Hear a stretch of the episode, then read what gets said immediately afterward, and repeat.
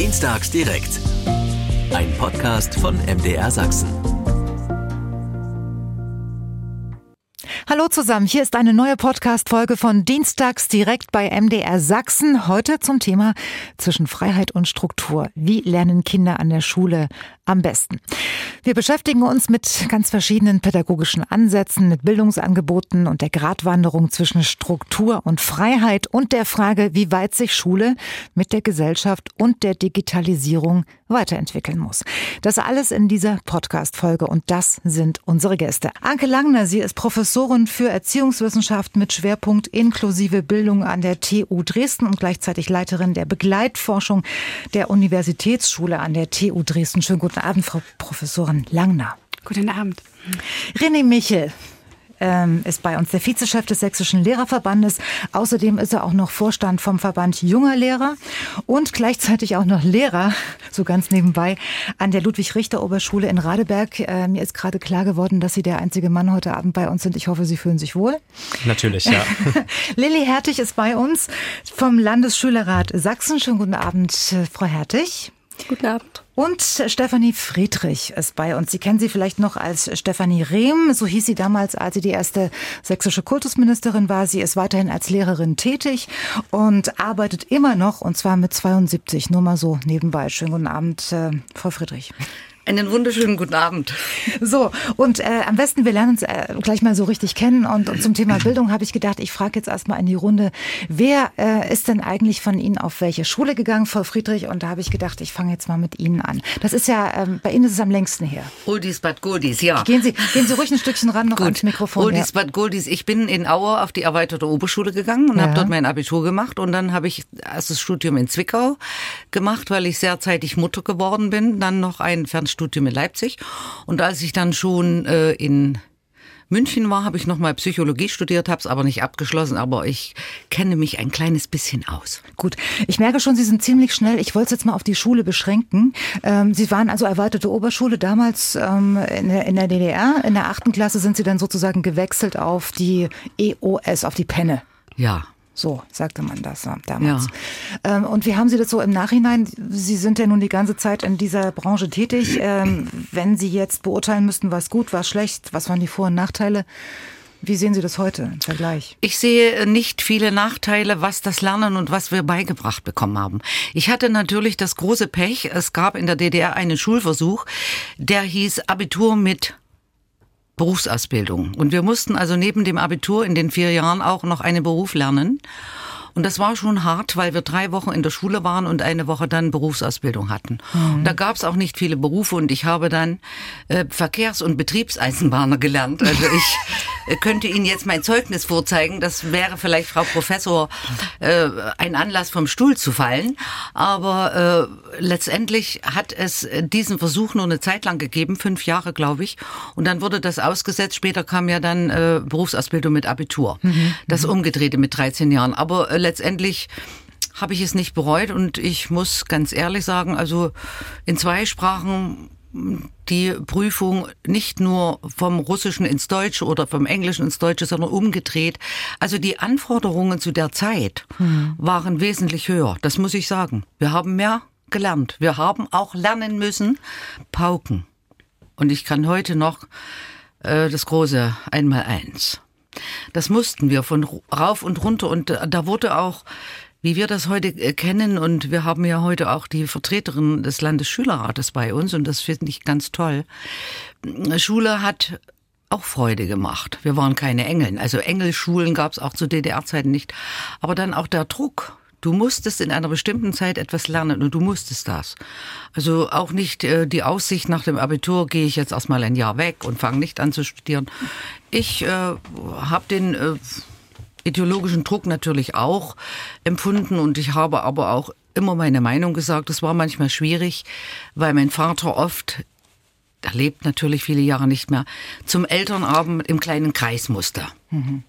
Also das heißt, Sie haben gute Erinnerungen, nicht nur weil es so lange her ist, sondern ähm, Sie sind überzeugt, weil Sie ja auch im Thema sind sozusagen. Ja, und Ja, ich wollte, okay. hatte mich relativ früh festgelegt, also ganz früh, ich will Lehrerin werden und nichts anderes.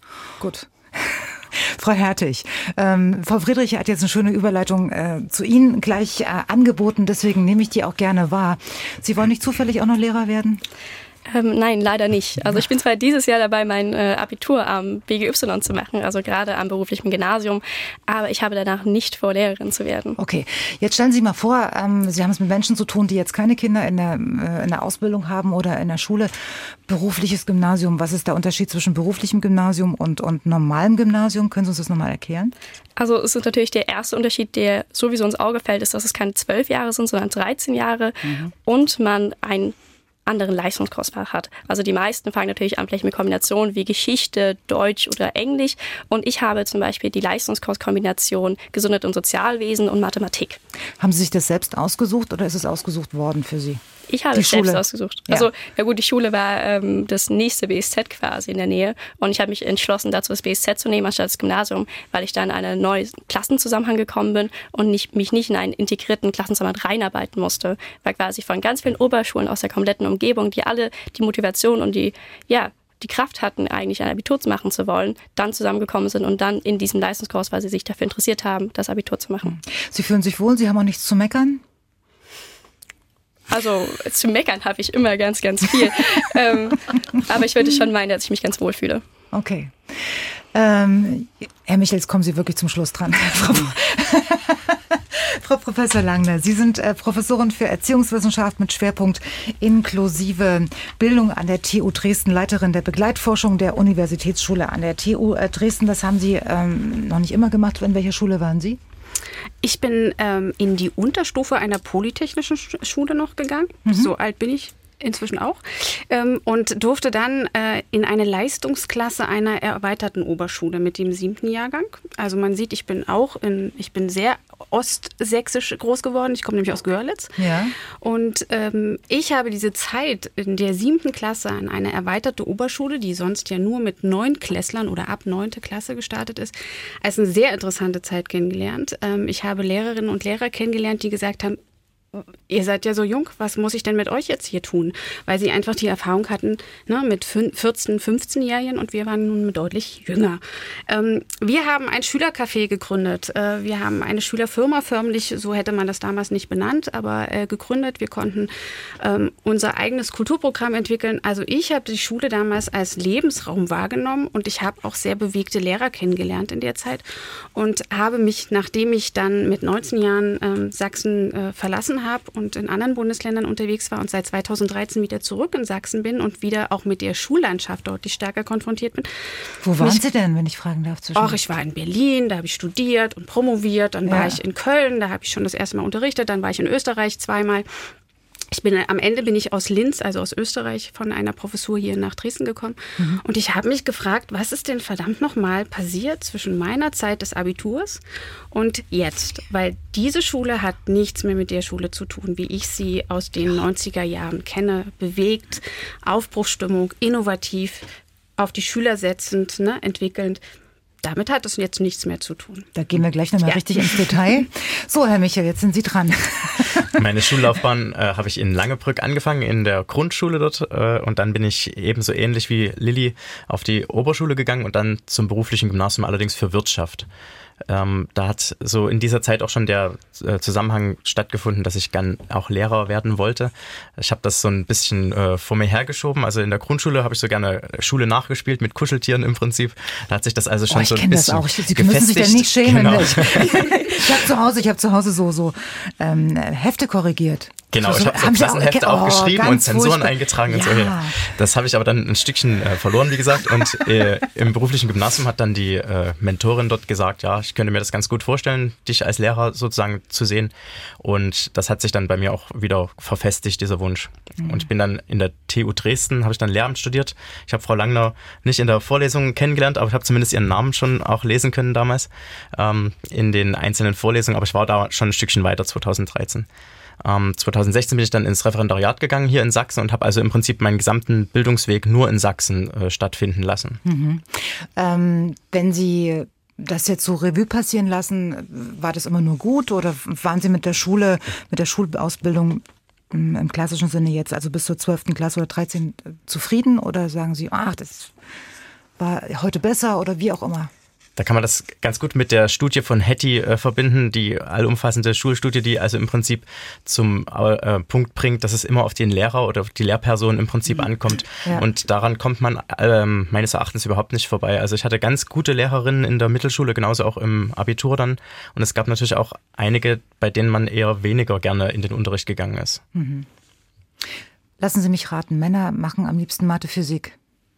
Vielleicht. Ich selber bin ausgebildet in Deutschgeschichte und Ethik und unterrichte oh, aber im Moment, im Moment nur Musik. Also, Ach so. Ja. Oder, also coole Musiklehrer, die haben es aber leicht in der Schule, oder? Finden Sie nicht? Naja, es ist, kommt auch gut drauf an, wie die Schülerschaft so eingestellt ist. Wir haben ja eine einzige Wochenstunde Musik und da ist es schon so ein bisschen so ein Fließbandarbeiten. Man sieht die Kinder einmal in der Woche im Prinzip und dann mhm. jede Stunde quasi eine andere Klasse. Und das ist schon ein hartes Arbeiten, weil man natürlich dann äh, selber ständig auch in Aktion ist beim Singen und beim Klavierspielen und es ist äh, schwer dann auch eine Bindung quasi zu den Schülern aufzubauen, weil man natürlich ständig diesen Wechsel hat. Also Sie sind doch kein Klassenlehrer oder so. Nee, ging dann gar nicht. Ging genau. gar nicht. Ja. Gut, jetzt äh, danke erstmal für, für diese Einblicke in Ihr, in Ihr Privatleben. Ähm, das hat natürlich auch alles Einfluss auf das, was Sie, was Sie jetzt machen, Ihre ganz eigenen Erfahrungen in der Schule. Und ähm, ja, die Probleme, die es jetzt nicht nur in Sachsen, sondern im deutschen Bildungssystem gibt und die verschiedenen Schularten und alles, was damit zu tun hat, das besprechen wir jetzt so nach und nach ganz ausführlich bei Dienstags direkt. Hier ist MDR Sachsen. Kinder lernen am einfachsten, wenn es ihnen Freude macht und das, was sie lernen, für sie sinnvoll ist. Folglich muss die Aufgabe von Schule sein, dass sich Kinder wohlfühlen und die Lerninhalte durch die Kinder bestimmt werden.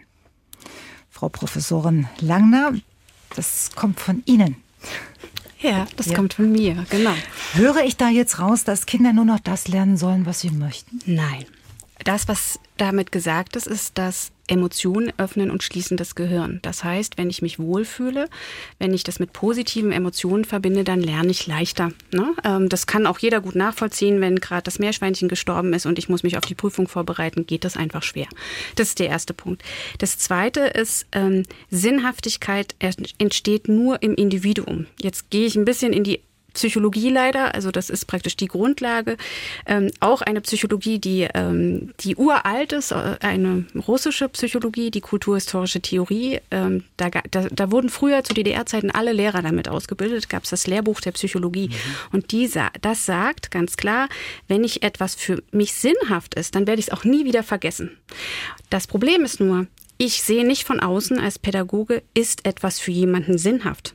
Und wie kann ich ihm das anbieten, dass es sinnhaft ist, sondern nur, wenn ich mit dem Schüler in den Dialog trete, seinen Lernprozess verstehe, kann ich ihm auch etwas anbieten, was sinnhaft ist. Und das ist das eigentlich grundlegende Problem, ähm, was wir in der Pädagogik haben. Wir können nicht reingucken, und das ist auch gut in die Schülerinnen und Schüler, sondern wir können nur aus ihrem Verhalten etwas ableiten und wir können im Nachgang verstehen, wie ihr Lernprozess ist. Daher, es ist um Gottes Willen, es ist sogar härter, wenn man sinnhaft lernt, weil man sich klare Ziele stellen muss, diese Ziele erfüllen muss, diese Ziele nachhalten muss. Es ist nicht einfach, ich mache, was ich denke und worauf ich Lust habe. Im Gegenteil.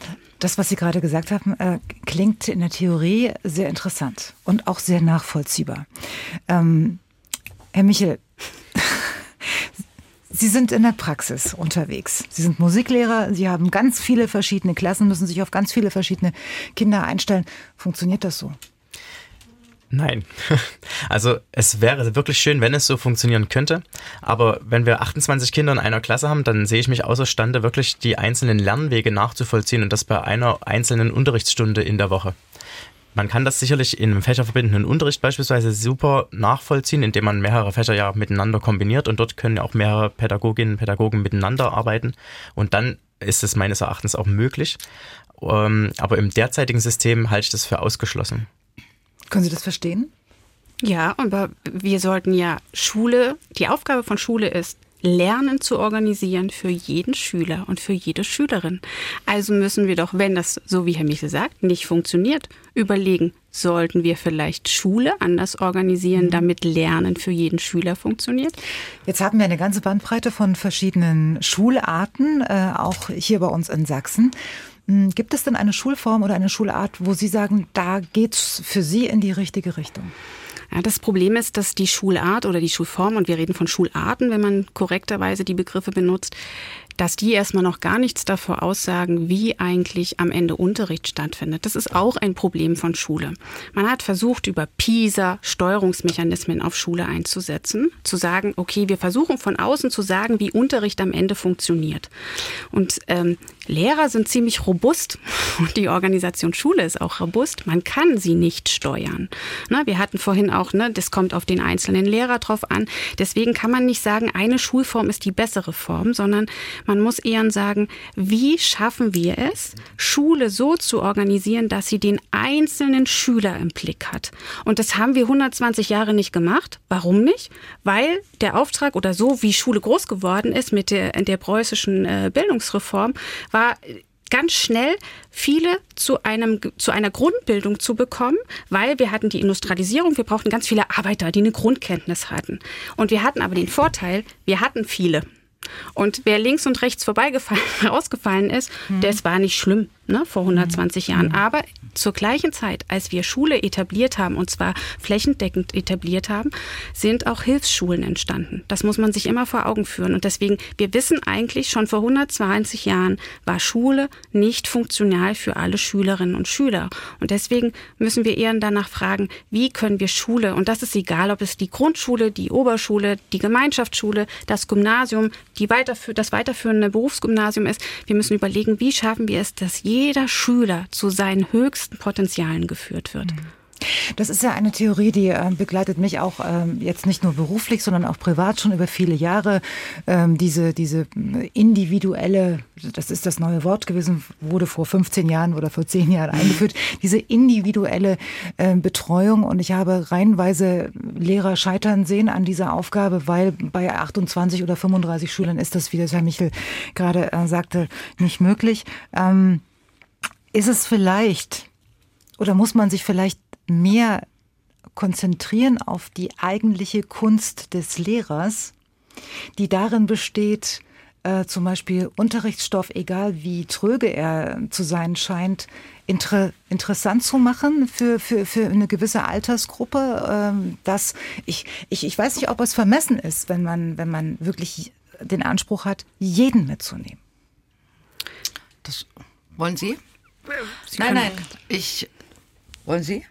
Frau Friedrich, legen Sie los. Ja, also ich lege überhaupt nicht los. Ich habe was vergessen vorhin.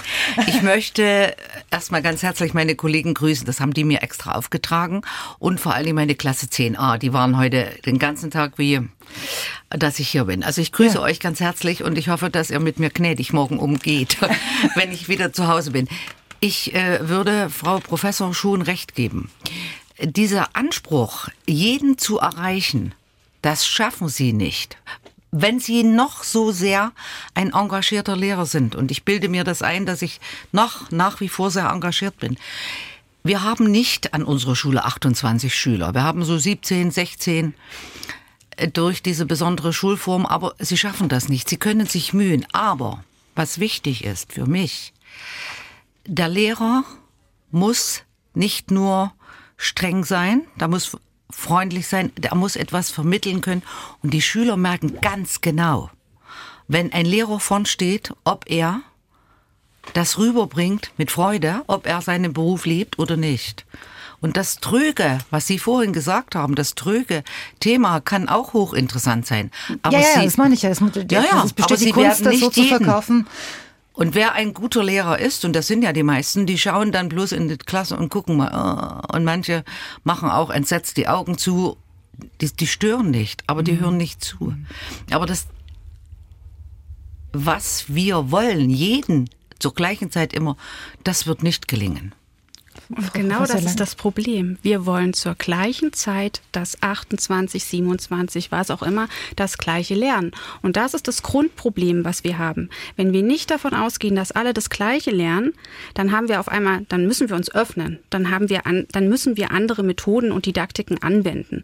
Und äh, der lehrerzentrierte Unterricht ist übrigens auch der anstrengendste Unterricht, mhm. ne? weil der Lehrer versucht 28, wir nehmen mal die volle Klasse im Schach zu halten und 28 Schülern was zu erzählen, was für sie sinnvoll sein soll, wo sie sagen, äh, äh, warte mal, das mache ich jetzt nur, weil du das mir gerade sagst. Wenn ich aber Unterricht und das ist das ist das Interessante, wir tun ja so, als wenn ich vorn stehe und dem Schüler etwas sage, dann gehen wir davon aus, dass er gelernt hat weil wir Wissen vermittelt haben. Das ist aber nicht Lernen. Lernen ist, wenn das Individuum oder der Schüler sich selbst damit auseinandersetzt, tätig wird. Wenn ich etwas von der Tafel in mein Heft schreibe, bin ich habe ich eine, vollziehe ich eine Handlung. Ich schreibe. Was mein Kopf dabei macht, wissen wir nicht. Bei manchen denkt der vielleicht mit, bei manchen denkt der nur, hoffentlich schaffe ich das, bis der, bis die Tafelbild wieder weglöscht. Äh, wir brauchen eine Konstruktion in Schule, wo Schüler tätig werden, wo sie wie, selbst. Wie, wie soll die aussehen? Stellen Sie sich mal vor, Sie sind jetzt in der Klasse von äh, Herrn Michel. Ähm, wie viele haben Sie Schüler? Ich habe ich, ich hab ich hatte jetzt 28. Äh, ah, Sie haben das gesagt mit der 28. Ja. Okay, 28. Mhm.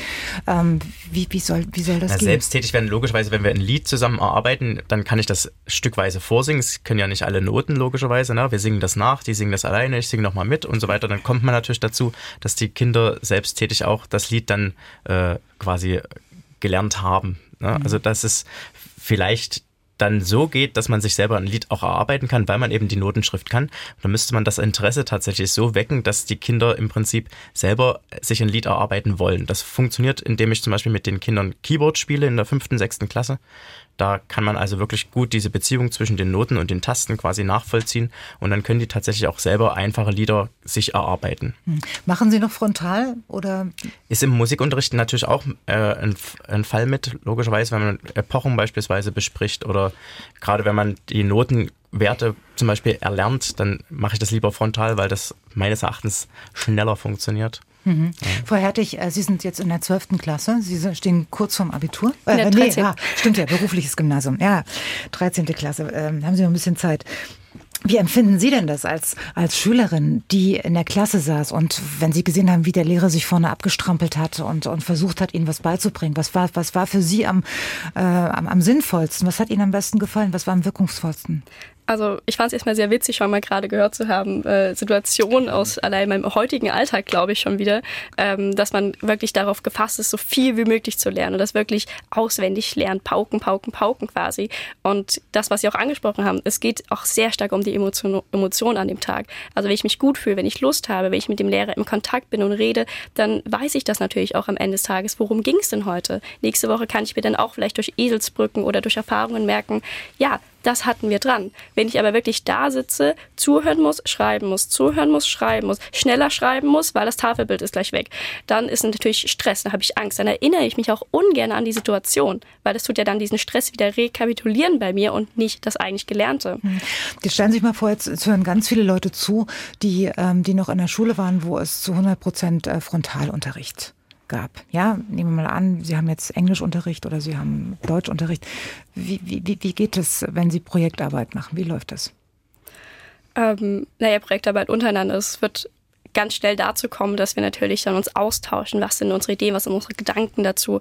Wo hängt vielleicht jemand? Denn gerade wir Schüler untereinander merken natürlich auch, okay, wir können uns austauschen, kommunizieren. Momentan natürlich, wenn ich jetzt an den Frontal, den typischen Frontalunterricht denke, sehe ich auch den einen Schüler, der etwas Angst hat zu sagen, dass er was nicht verstanden hat. Mhm. Weil das ist dann die schnellste Reaktion von vielen, Lehrer, von vielen Lehrkräften. Sie sagen dann, naja, du hättest es verstanden haben müssen, wir hatten das doch schon mal dran, hast du mir nicht zugehört? Und dann wird man quasi schon bestraft, weil man gerade gefragt hat. Ja, ähm, ja. Und das sollte quasi, glaube ich, nicht der Fall sein. Denn ich finde, wir sollten davon wegkommen, zu denken, dass Schule wirklich nur ein reiner Lernort ist. Also ich gehe in die Schule und ich habe was gelernt, ich gehe raus und ich weiß das noch. Mhm. Denn Schule ist mehr. Schule ist auch ein Lebensort. Mhm. So, ich verbringe ja. so viel Zeit in der Schule und dann sollte man dann auch darüber eingehen, was gibt es denn mehr? Denn jetzt gerade haben wir auch darüber geredet, der Lehrer soll, der Lehrer vermittelt den Schüler, der Lehrer und der Schüler. Aber es gibt an Schule noch viel, viel mehr. Und ich denke, da sollten wir auch mal drüber reden. Gerade so Schulsozialarbeit, Schulassistentin. Sie haben ja gerade aufgehört, der Lehrer muss ja alles können gerade. Der Lehrer muss vermitteln können, der Lehrer muss Ansprechpartner sein, der Lehrer äh, muss auf jeden Schüler eingehen. Ähm, das ist, glaube ich, für die meisten Lehrkräfte auch gar nicht handbar. Und das will ich auch gar nicht jedem zumuten. Und ich glaube, da gibt es auch viele neue, bessere Methoden, die man nutzen kann als den Frontalunterricht und viel mehr Möglichkeiten, gerade von multiprofessionellen Teams in dem mehr Leute in die Schule kommen, gerade Menschlichkeit dann auch äh, in die Schule bringen, um dann Schülern besser was beibringen zu können. Frau Friedrich, Sie sind äh, 72 Jahre alt. Sie sind immer noch in der Schule. Wie viele Jahre sind es insgesamt jetzt? Oh, Ich muss mal überlegen, äh, ich bin 69, habe ich mit dem Studium angefangen, 73. Also in Mathe war ich nicht so besonders gut. Äh, da rechnen Sie mal nach, so lange ist das. Ich habe natürlich auch immer mal was anderes gemacht, aber ich hake hier ein. Ich wollte, nein, ich wollte ganz konkret noch mal fragen. Und zwar, äh, machen Sie noch Frontalunterricht? Oder? Natürlich mache ich, aber ich wollte von Frau Professor Langer den Impuls aufnehmen, was sie gesagt hat. Wir brauchen, Schule hat sich entwickelt. Die ist nicht mehr wie vor 130 Jahren. Mhm. Und diese Methoden, Frau Professor Langer ist ja mit ihrem Team in der Begleitforschung drin mit einer Schule, Universitätsschule heißt das, ne, in Dresden und auch mhm. in Leipzig. Und wir an unserer kleinen Schule in Niederwürschnitz haben auch so ein Projekt. Wir haben dieses Jahr zwei Klassen, zwei Gymnasialklassen, äh, alles umgestellt. So nach dem äh, äh, gibt es eine Alemannenschule in Baden-Württemberg, ist nicht auf unserem Mist gewachsen, will ich sagen, aber es hat sich geändert und wir haben die Schüler nicht mehr in den Klassenräumen. Wir haben die Schüler, das ist ein Pilotprojekt. Wir evaluieren es am Jahresende. Die dürfen also mit ihrem Laptop nicht, dass die den ganzen Tag dort sitzen und machen können, was sie wollen. Sie haben auch Aufgaben, aber sie haben die Aufgabe, selbst zu lernen. Das wird dann natürlich auch abgefragt, in dem Sinne aber nicht, wie wir das kennen. Und ich habe erst jetzt äh, vor Weihnachten die Klasse 9 begonnen zu unterrichten. Gehe, weil eine Kollegin schwanger wurde. Ich war gar nicht eingeplant. Ich habe gedacht, du guckst dir das erstmal an. Und äh, man muss sehen, was daraus wird. Also die Schüler sitzen nicht mehr den ganzen Tag, sind drei Räume für eine Klasse, mhm. sind individuell und lernen selbst. Es ist so ähnlich, wie Sie das machen, aber wir machen es nur im kleinen Kreis. Und ich bin schon überzeugt, wenn so eine kleine Schule, wie wir sie sind, äh, da äh, mit gutem Beispiel vorangeht, können wir durchaus ein Beispiel geben und das weiter fortführen. Also die anderen Klassen machen normalen Unterricht, aber wir machen nicht nur Frontalunterricht. Also, Wie würden Sie das Verhältnis jetzt beschreiben? Also es ist, äh, wenn ich mal jetzt sagen würde, 20 Prozent machen jetzt, weil es ja ein Pilotprojekt ist, mhm. diesen Versuch. Unsere Chefin hatte das irgendwann äh, wo, wo auch immer mal vorgetragen in der Lehrerkonferenz und unser oberster Chef in Klaura war sehr angetan. Und dann kamen die auch her, haben uns das gezeigt und wir haben gesagt, wir machen jetzt, wir versuchen's. Ja. Wie, wie ist ja heute ein gesundes Verhältnis, äh, was die Unterrichtsform anbelangt, Frontalprojekt, was hm. Naja, Sie müssen mal drauf schauen, wie lange ist eigentlich das Aufmerksamkeitsfenster. Das kann man immer gut an sich selber testen. Aha. Und wir wissen, dass die Kinder jetzt mit äh, frühzeitig mit digitalen Instrumenten in Berührung kommen. Und das heißt, das Aufmerksamkeitsfenster wird immer geringer. Und 45 Minuten ist ein Fenster, also wenn das Studenten in der Vorlesung durchhalten, dann müssen wir schon mal eine Pause machen nach 45 Minuten.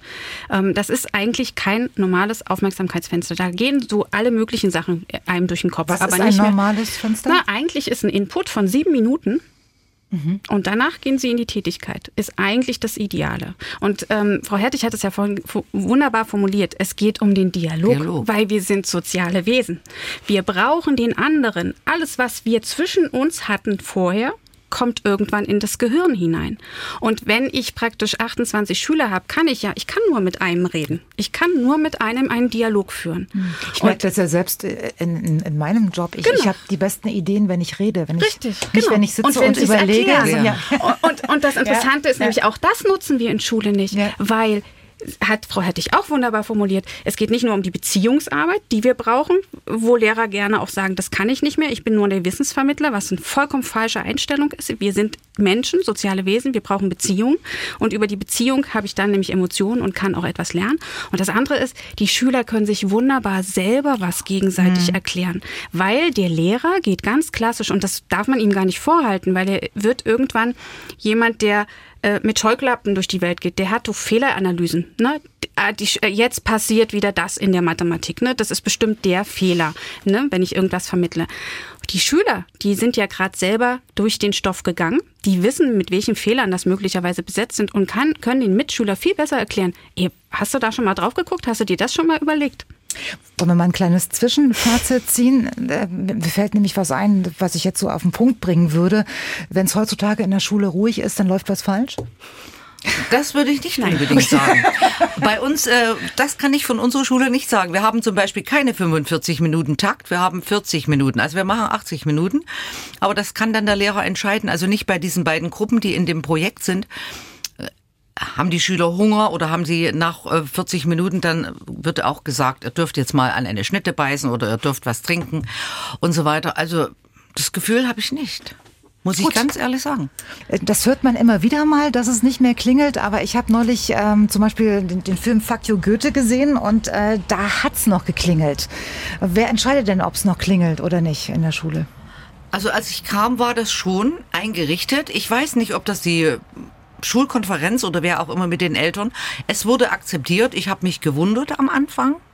Aber jetzt habe ich mich dran gewöhnt. Das 40 äh, Minuten geht eine normale Unterrichtsstunde, wir machen so einen Block mit 80 und dann können wir, je nach Lehrer kann dann eben sagen, du kannst jetzt. Also man kann sich dran gewöhnen und die Schüler sagen einen, wenn die Stunde zu Ende ist, wenn 80 Minuten zu Ende sind. Also da brauchen sie kein Klingeln. Hm. Also kein, kein Stress mehr sozusagen. Nein, das, da ist kein Stress, da wird nicht mehr herumge die gehen dann raus, die sind dann auch laut. Also so ist es nicht. Wir sind ja keine Engelsschule und wo ihr alle äh, über die Gänge schleichen, aber es klingelt nicht mehr. Herr Michel, klingelt es bei Ihnen noch? Ja, in unserer Schule klingelt es natürlich noch äh, mit dem Vorklingeln und dem Hauptklingeln sozusagen. Lieblingsspruch ist dann von mir meistens, äh, es klingelt erst nach 45 Minuten wieder, ne, so ja. nach dem Motto. Also es ist gerade, wie Frau Langnau in der Pause gesagt hatte, es ist schon äh, das Achtungszeichen darauf, dass jetzt der Unterricht losgeht. Natürlich ist trotzdem das so, dass die Lehrkräfte den Unterricht beenden oder eben den auch später anfangen können, je nachdem, wie das äh, dann in dem Moment gerade gebraucht wird. Ne? Also gerade wenn ich eine Klausur zum Beispiel schreiben würde über zwei Stunden, also ich habe ja auch Deutsch studiert, da haben wir auch öfter über zwei Stunden Klausuren geschrieben, dann brauchen wir natürlich die, die äh, Pausenzeit logischerweise zum drüber durchschreiben sozusagen. Ne? Ja. Also es ist natürlich auch an jeder Schule unterschiedlich. Also bei uns äh, auf dem Land ist ja meine Schule eher so im äh, Randbereich von Radeberg. Mhm. Dort ist es natürlich auch so, dass es ganz viele Fahrschüler gibt, die dann immer zu den festgelegten Zeiten zum Bus müssen. Und dann ist natürlich auch mal so diese Frage, können Sie uns drei Minuten eher gehen lassen, damit der Bus noch erreicht wird, so in der Richtung. Ne? Also das äh, hebt natürlich jetzt das Klingelzeichen nicht unbedingt auf. Ne? Also mhm. selbst wenn es bei uns kein Klingeln gäbe, wäre das Problem das gleiche. Ne? Es entscheidet also quasi jede Schule individuell, genau. ob es klingelt oder mhm. nicht. Ja, gut zu wissen. Wie war es bei Ihnen, Frau Hertig? Klingelt es da auch noch? Es klingelt immer noch. Es klingelt auch an jeder Schule. ähm, also ich fand den Satz gerade witzig. Also äh, nicht die Klingelbände den Unterricht, sondern der Lehrer. Ähm, das ist eigentlich meistens Ja, der ist ganz alt, der, dieser Satz, kann ich ja, Ihnen sagen. Der ist, ist, der ist uralt. Ist auch immer dann der Satz gewesen, wenn man gerade wirklich diese Pause eigentlich gebraucht hätte und so schon am Warten war und schon quasi hippelig da saß. Denn man musste ja eigentlich gerade fort und man möchte gerne noch was trinken oder man weiß, man wird sonst gleich vom nächsten Lehrer wieder äh, quasi angemeckert, dass man äh, zu spät gekommen ist, denn es gibt ja so ein Klingeln. Ähm, ja, also ich wollte jetzt eigentlich das Klingeln benutzen, um ähm, weil in der einen Schule klingelt es, in der anderen Schule klingelt es nicht, um auf die unterschiedlichen äh, Schularten die wir in Sachsen haben, zu sprechen zu kommen. Ähm Erstmal grundsätzlich habe ich eine schöne Zahl gefunden, das müssten Sie sich noch dran erinnern, Frau Friedrich. Kurz nach der Wende gab es noch 2448 staatliche Schulen äh, im Freistaat und heute haben wir noch 1391. Haben Sie es auch aufgeschrieben? Ja, genau. Äh, das entspricht einem Minus von rund 43 Prozent. Nur mal so, muss man sich mal auf der Zunge zergehen lassen. So, Schulen in freier Trägerschaft haben dagegen äh, zugelegt, und zwar deutlich zugelegt, von 43 Schulen in Sachsen im Jahr 93 auf mittlerweile 412 Schulen in ähm, 2022. So, jetzt muss man mal fragen, ist das jetzt ähm, oder jetzt habe ich die Frage vergessen. Warum ist das so? Ja, mhm. sowieso. Nein, aber ist das, ist das jetzt sozusagen äh, einfach nur eine gesunde Mischung, so wie wir sie Nein. haben wollen? Oder zeigt das, dass die staatliche Schule ein Problem hat? Ja, Frau letzteres. Wenn man nämlich wenn man nämlich mal die Bundesländer vergleicht, dann ist ja. es so, dass Sachsen die meisten freien Schulen hat. Na, wir haben den höchsten Anteil von freien Schulen. Und das ist der Indikator dafür, dass mit der staatlichen Schule irgendwas nicht Nein, stimmt das automatisch? Ist nicht, das ist es nicht, aber es ist schon ein, ein, also wenn das so ist, dass wir die meisten äh, Schulen in freier Trägerschaft hat und wenn sie sich mit äh, Schulen in freier Trägerschaft äh, mal auseinandersetzen, dann wird man nie gesagt bekommen, oh, das war ganz einfach, dass wir da sind, sondern im Gegensatz, und es gab ja auch eine Klage, ne, weil der Freistaat Sachsen die Ersatzschulenregelung und die Finanz, äh, ne, also es führt jetzt vielleicht an der Stelle zu weit, aber äh, ich würde sagen, die, die eine freie Schule geschafft haben zu gründen, die haben auch wirklich Energie aufgewendet ne, in Sachsen. Mehr als vielleicht auch in anderen Bundesländern. Und ähm, es ist gut, wenn es unterschiedliche Schulformen gibt. Punkt. Das ist erstmal wichtig, damit auch einfach das Bildungssystem ähm, von Vielfalt leben kann. Aber es ist natürlich äh, schwierig, wenn es zu einer Schräglage kommt und wenn man äh, versucht, alles, was äh, mit alternativen Formen oder wenn man sagt, äh, ein Schulsystem wie wurde, da, wurde Herr Piewatz gerade äh, zitiert in dem einen Artikel im MDR, es geht nur um die Evolution und nicht um die Revolution. Da würde ich sagen, naja, es muss um die Reform gehen. Ne? Also wir müssen eine kontinuierliche Schulreform anstreben. Und ich glaube schon, dass das ein Zeichen auch dafür ist, dass diese kontinuierliche Schulreform in Sachsen so einfach nicht stattgefunden hat. Warum? Weshalb müssen wir gar nicht. Ja. Haben, haben, wir jetzt schon diese Schräglage, von der Sie ja. gerade gesprochen haben? Ja, okay. ja deutlich.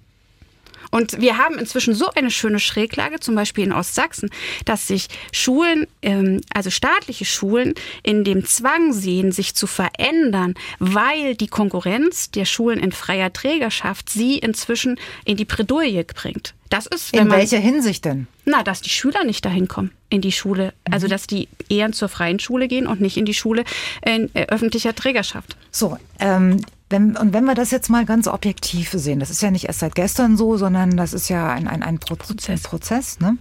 ähm, wenn ja, welche Vorteile von freien Schulen gibt es denn hier in Sachsen? Wie, wie profitieren denn Kinder davon, dass sie auf eine freie Schule gehen? Naja, freie Schulen haben andere Möglichkeiten, äh, ihre Schule auszugestalten. Und das in ganz unterschiedlicher Art und Weise. Also zum Beispiel einen gebundenen Ganztag. Der Hort und die Schule können anders zum Beispiel im Grundschulbereich zusammenarbeiten als in den klassischen staatlichen Schulen. Da gibt es immer dieses klassische, wir haben den Hort. Und das ist was Geniales. Das hat äh, sich praktisch Sachsen auch gerettet. Aber äh, diese Hortkonstruktion führt zu einer Differenzierung. Und da sind wir wieder bei Frau Hertig zwischen wir machen soziales Lernen und wir machen Wissensvermittlung. Der Hort ist für das soziale Lernen zuständig und die Schule, die Grundschule macht praktisch die Wissensvermittlung. Ich überspitze es ein bisschen. Aber es führt am Ende, wenn, außer Hort und Grundschule arbeiten wunderbar zusammen und vor allen Dingen in der ländlichen Region ist das so meistens kein es Problem. Ja, sein, ne? ja, aber wenn ja. man, wenn man von vornherein sagt, es ist gewünscht und für einen gebundenen Ganztag geht es darum, dass man das auch auflöst, die beiden Institutionen ja, zugunsten des Lernens, sind sie in einer anderen Situation. Das ist zum Beispiel ein äh, immer ein Vorteil von Schulen in freier Trägerschaft, weil alles unter einem Träger ist und die können das praktisch so gestalten, wie sie es wollen. Mhm. Dann haben Schulen in freier Trägerschaft meistens immer, wenn sie ein gutes Konzept hingelegt haben, ähm, mehr Freiheiten in dem Schulentwicklungsprozess. Sie dürfen Sachen anders ausgestalten als eine staatliche Schule. Haben Sie ein Beispiel? Na, zum Beispiel, ähm, was die Zensurengebung betrifft, was die Profilbildung betrifft. Also zum Beispiel äh, Schulen, die in religiösen oder kirchlichen Trägerschaft sind, dürfen meistens anders mit dem Religionsunterricht umgehen. Ähm, sie haben meistens die Möglichkeit, von der Stundentafel abzuweichen, ähm, wenn sie das gut argumentieren können.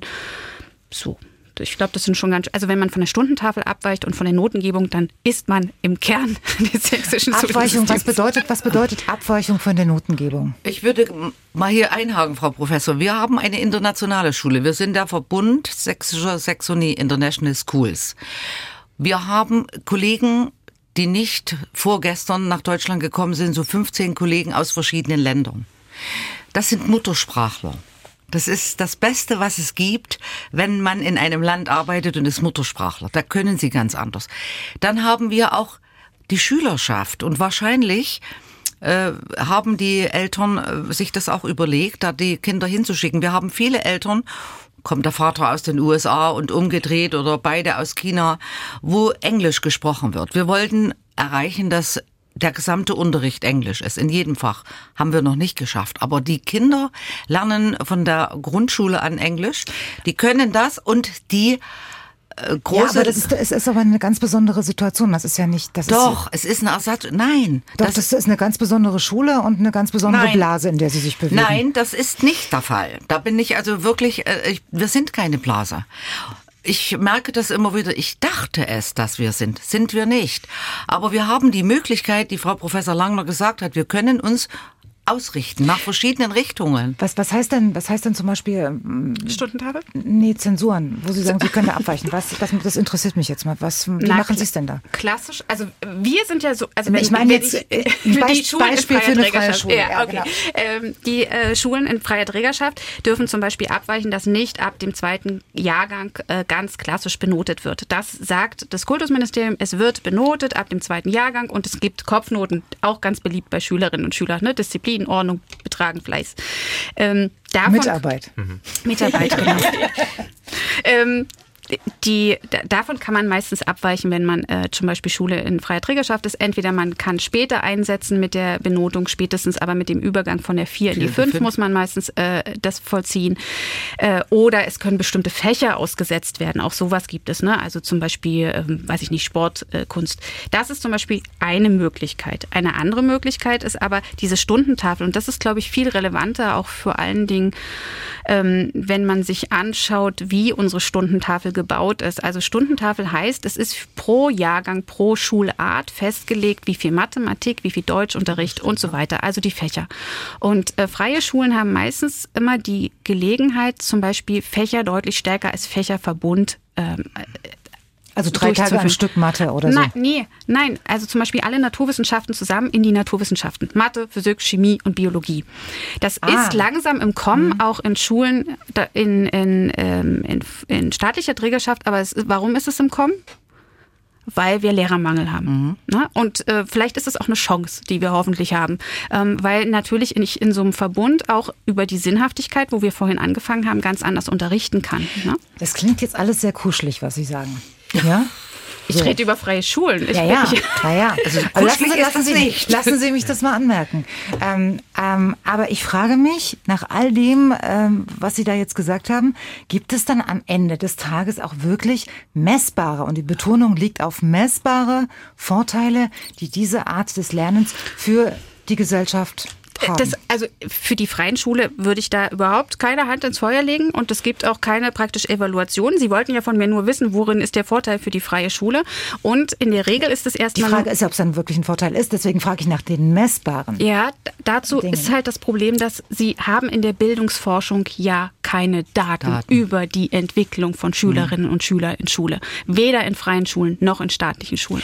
Und auch nicht von Lehrern. Nein, ja, auch von und das nicht. ist auch so ein Problem, wissen Sie, da würde ich auch ganz gerne mit Ihnen nochmal diskutieren über Evaluierung, über Qualitätsmanagement, auch äh, in den Schulen, über Lehrermangel sowieso. Gibt es noch was, was ich vergessen habe? Ja, auch der, ähm, der Bezug zum Studium im Prinzip, genau, das Studium ist ja das Problem, woran viele auch scheitern. Wir haben gerade den NC schon angesprochen in der vorherigen Runde, dass man also im Prinzip einen gewissen Durchschnitt im Abitur braucht, um überhaupt Lehramt studieren zu dürfen. Dann gibt es äh, zwar 2000... Ja gut, aber der ist ja nicht ja. so niedrig äh, oder hoch, je nachdem, wie Sie wollen. Es kommt auf das Fach an, natürlich. Und die Universitäten legen den selbstständig ja. fest. Mhm. Das ist ein, doch ein, durchaus ein Problem, weil jeder Mensch kann ja befähigt sein, aber, Lehrkraft aber, zu sein. Aber wozu hat man sonst am Ende Noten? Das ist jetzt wieder genau. die, die, die, die ja, andere. Irgendwo, ja, genau. okay, alles schöne Themen. Darüber reden wir dann äh, in der nächsten Stunde bei Dienstags direkt. Heute geht's um Schule und wir fragen uns, wo können Kinder heutzutage am besten lernen? Bis gleich.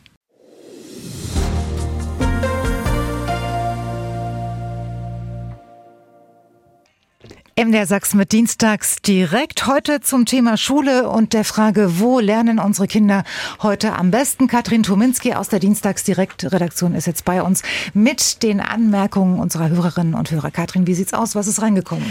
Ja, viele haben sich gemeldet, vor allen Dingen per E-Mail. Und zwar schreibt Sven Döring aus Dresden. Es gibt Kinder, die sich gut strukturieren können, während andere eine vorgegebene Struktur benötigen. Daher geht es nicht um die Frage, ob ob Struktur oder Freiheit, sondern um beides. Und es geht um die Frage, wer die Struktur braucht und wer nicht. Frontalunterricht kann zum Einstieg als Impuls ganz sinnvoll sein. Und danach können die Schülerinnen zum Beispiel einen Wochenplan erarbeiten und frei arbeiten. Das sagt Sven Döring. Da habe ich das Gefühl, da steckt schon so, so ein bisschen Kenntnis dahinter, so, so Fachkenntnis. Ist das eine realistische äh, Anmerkung? Ich, äh, Herr Michel, nicht, dass ich heute zu kurz komme. Natürlich auch äh, im staatlichen Schulsystem wäre das natürlich auch eine realistische Form. Wenn man das so anbietet, dann muss natürlich das ganze Kollegium zusammenarbeiten und das so umsetzen wollen. Das ist natürlich das äh, Problem. Viele Kolleginnen und Kollegen sind ja schon äh, sehr lange im Dienst und das haben wir in den Lehrerzimmern, bemerken wir das natürlich und bei uns im Verband rufen auch ganz viele Kolleginnen und Kollegen an, die eben fragen, wie komme ich am schnellsten raus aus dem System, weil es im Prinzip nicht mehr aushaltbar ist, Mhm. Und äh, wir haben einen Krankenstand bei uns an der Oberschule beispielsweise von nahezu ähm, 10 Prozent, die also krank sind und der Unterrichtsausfall, der also so groß ist und natürlich dann auch dementsprechend die einzelnen Stunden, die nicht mehr gehalten werden können, die von vornherein auch schon gekürzt werden, weil eben zu wenig Lehrkräfte da sind. Mhm. Es hört sich alles sehr schön an, aber die bittere Realität ist leider eine ganz andere. Mhm. Katrin, was ist noch ja, das ist äh, wahrscheinlich dann auch konträr des nächsten Wunsches und zwar von Christine Dartsch aus Thalheim. Sie schreibt uns, die Lehrer sollten sich im besten Fall als Mentoren für ihre Schützlinge verstehen und nicht als B-Lehrer. Außerdem ist sie der Meinung, dass Notendruck so spät wie möglich starten sollte, also meines Erachtens frühestens in der vierten Klasse, schreibt sie. Bis dahin geht es darum, als Klassenverband zusammenzufinden und die Grundlagen in Deutsch, Mathe Mathe und Englisch zu lernen, ohne großen Leistungsdruck. Und sie befürwortet auch die Gemeinschaftsschule. Die Kinder sollten so lange wie möglich zusammenbleiben. Eine ähm, Auswahl nach Klasse 4 ist ihres, ihrer Meinung viel zu früh. Ähm, Frau Professorin Langner, ähm, die, diese Gemeinschaftsschule, die ist ja neu ne, äh, in Sachsen 2020 mhm. eingeführt. Als ich das gehört habe, habe ich gedacht, was ist daran eigentlich neu? Ähm, Gemeinschaftsschule oder was soll daran so neu sein, dass man das als neu verkaufen kann? In Sachsen ist es so ist die Realität was wirklich Neues. Ähm, aber nur in Sachsen ist es wirklich was Neues. In allen anderen Bundesländern gibt es die Gemeinschaftsschule schon lange und in Brandenburg, Berlin gibt es auch praktisch die Übergangsklassen ja bis zur sechs. Also das heißt, die Grundschule läuft bis zum sechsten Jahrgang mit ganz bewährten Grund. Jetzt könnte ich aus meiner eigenen Biografie sagen, ne, ich bin ja auch erst in der siebten Klasse gewechselt, hat scheinbar auch nicht ganz geschadet. Aber es gibt wirklich, also man kann, das ist das größte Problem, man kann eigentlich ja Entwicklung nicht vorhersagen. vorhersagen. Und wenn ich Entwicklung nicht vorhersagen kann, woran mache ich denn fest, ob jemand in der vierten Klasse es gut kann oder nicht gut kann oder gut sich entwickeln wird können oder nicht? Mhm. Und äh, wir wissen aus Studien, dass es auch nicht darum geht, ob das Kind sich entwickeln kann, sondern ob der Lehrer einschätzen kann, oh, wie ja. Wie mhm. das Elternhaus ist, ob die Unterstützung kommt. Wir wissen auch, dass es geschlechtlich determiniert ist, dass die Mädchen deutlich eher die Bildungsempfehlung bekommen als die Jungen. Ähm, und daran sieht man, es ist eigentlich eine wirklich machtvolle Entscheidung. Da werden über Schulbiografien entschieden und das braucht die an der Stelle nicht. Ich würde auch noch weitergehen und sagen, Noten braucht es erst ab der neun. Neunten Klasse? Ja. Okay, das ist dann eine Sondersendung. Das würde ich auch sagen. Wenn das meine Schüler hören, dann werden sie morgen gleich bei Ihnen anrufen. Äh, Frau Langner, ich habe trotzdem noch eine Frage. Ähm, wir gehen immer so selbstverständlich mit den ganzen Begriffen um, weil wir uns ja eingelesen haben oder in, in dem Geschäft ähm, äh, unterwegs sind. Aber erklären Sie doch mal jemanden, ähm, der jetzt in seiner Familie diskutiert, was machen wir denn mit dem Jungen äh, oder mit dem Mädchen, wo kommt es denn hin, auf welche Schule ähm, schicken wir sie denn? Was ist denn äh, das, das, das Gute oder der Vorteil, das Neue? Neue an der Gemeinschaftsschule? Was würden Sie die empfehlen oder nicht? Aus wissenschaftlicher Sicht. Also das Schlimme ist, ich kann das ja gar nicht gut empfehlen, weil ich nicht weiß, wie das Konzept der jeweiligen Gemeinschaftsschule ist. Aber wir nehmen jetzt mal an, was die Gemeinschaftsschule anstrebt. Und das verstehe ich jetzt aber auch nicht. Ja, das, ich versuche es gleich mal auszuformulieren. Mhm. Die Gemeinschaftsschule strebt an, dass die Schülerinnen und Schüler normal müssen die nach dem sechsten Jahrgang spätestens in einen Bildungs, äh, in einem Bildungsniveau festgehalten werden. Also strebe ich das, den Abschluss Realschule, Hauptschule oder Gymnasial an. Und das wird eigentlich nach, spätestens nach dem sechsten Jahrgang in einer Gemeinschaftsschule, das ist also schon zwei Jahre später als in der klassischen Unterscheidung, gehe ich auf eine Oberschule oder gehe ich in ein Gymnasium, wird es schon mal herausgezögert. Das ist schon mal erstmal positiv, ne? Also weil ich ja. habe für das Kind zwei Jahre länger Zeit. Und jetzt kommt es darauf an, wie arbeiten die Gemeinschaftsschulen. Das sagt, äh, es gibt eine Verordnung vom Kultusministerium, äh, dass praktisch da auch Freiheiten für die Schule hat. Wie mache ich das? Setze ich ab dem siebten Jahrgang Schülerinnen und Schüler des, der einen, des einen Jahrgangs ähm, in die Hauptschulklasse. Der andere nebenbei ist die Klasse der Realschüler und im dritten ist die Klasse der Gymnasialen. Alle in einem Raum oder wie? Nein, ich nein, ich so. unterscheide. Ich bilde Gruppen. Ich so. bilde praktisch hm. eine Gruppe, die der Hauptschüler, der Realschüler und der Gymnasiasten. Mhm dann wird es schon schwierig, weil dann haben wir eigentlich nur das, was wir in der vierten Klasse sonst entschieden haben, auf die, auf die sechste Klasse verschoben. Es ist aber das grundlegende Idee der Gemeinschaftsschule ist eigentlich binnen differenziert, sagt man. Das heißt, alle Schülerinnen und Schüler sind in einer Klasse egal ob sie den Hauptschul-, den Realschul- oder das gymnasiale äh, Abschluss anstreben. Ich kenne das irgendwo hier. Ja, ja, ja genau. Das gab es ja alles schon mal. Die ne? Polytechnische ja, Oberschule, Oberschule, hat das bis ja. zum neunten Jahrgang gemacht. Richtig. Und es hat gut funktioniert aus bestimmten Gründen. Und das wird jetzt neu erfunden? Oder erstmal? Naja, für Sachsen ist es jetzt schon seit äh, 1989 oder 90, wann die ersten Reformen entstanden, das neue, das erste Mal. Mhm. Ja. Gut. Gleichwohl muss man natürlich auch zu dem ja. äh, staatlichen System sagen, ohne die Gemeinschaftsschule gibt es ja trotzdem die Möglichkeit, nach dem äh, Realschulabschluss sozusagen über das berufliche Gymnasium, wie das Frau Hertig und ich auch gemacht haben, oder Frau Hertig noch vor sich hat, ähm, kann man ja trotzdem das äh, Abitur sozusagen ablegen. Waren, also, Sie, waren Sie ein Spätzünder? So nicht. Ich würde das sagen, äh, meine Eltern haben das sicherlich ganz bewusst entschieden. So, Sie haben okay. ja schon gerade gesagt, die ja. äh, Mädchen werden bei der äh, Bildungsempfehlung quasi eher aufs Gymnasium geschickt. Und mhm. ich hatte als äh, Junge dann im Prinzip an der Oberschule wirklich viel mehr Freiheit und viel mehr Freizeit, mich mit Musik zu beschäftigen, was ich mhm. heute, wovon ich heute also sehr stark profitiere. Mhm. Wir haben ja auch das Problem, dass die Eltern äh, zum Teil entscheiden, was Frau Professor Langner sagt, ab Klasse 5. Die Eltern wollen ihr Kind, das ist nach wie vor der Königsweg, das Gymnasium, alle dorthin was manchmal einem Kind angetan wird, wenn es dann von der siebten Klasse wieder zurück muss auf die Oberschule und umgedreht. Also diese frühzeitige Selektierung, ich habe mir da blutige Nasen geholt, aber das ist schon viel, viel Jahre her. Das liegt natürlich auch daran, dass ähm, dadurch, dass so viele dann äh, auf dem Gymnasium gelandet sind, dieser Abschluss keinen Wert mehr hat und man, ja. um, sag ich mal, am Bankschalter zu landen, dann plötzlich ein Abitur brauchte. Ne? Das äh, ist ja Gut, ähm, Katrin, gibt's ja, noch mehr? das Thema Gemeinschaftsschule beschäftigt auch Sophie Bauer aus Magdeburg.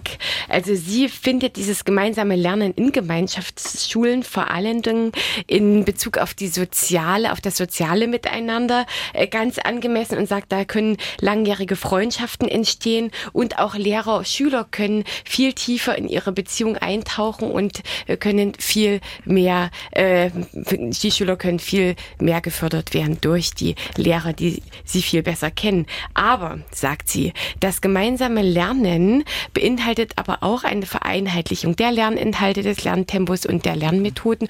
Und sie kann es unter den aktuellen Bedingungen nicht befürworten. Ähm, das schreibt sie. Ähm, ja. Hier werden zwei Köpfe geschüttelt. Einmal Frau hat angefangen und Frau Friedrich war die zweite. Frau Langner gemeint, das habe ich genau vorhin versucht zu formulieren. Also ja, man kann das vereinheitlichen, aber das ist nicht das Ziel der Gemeinschaftsschule.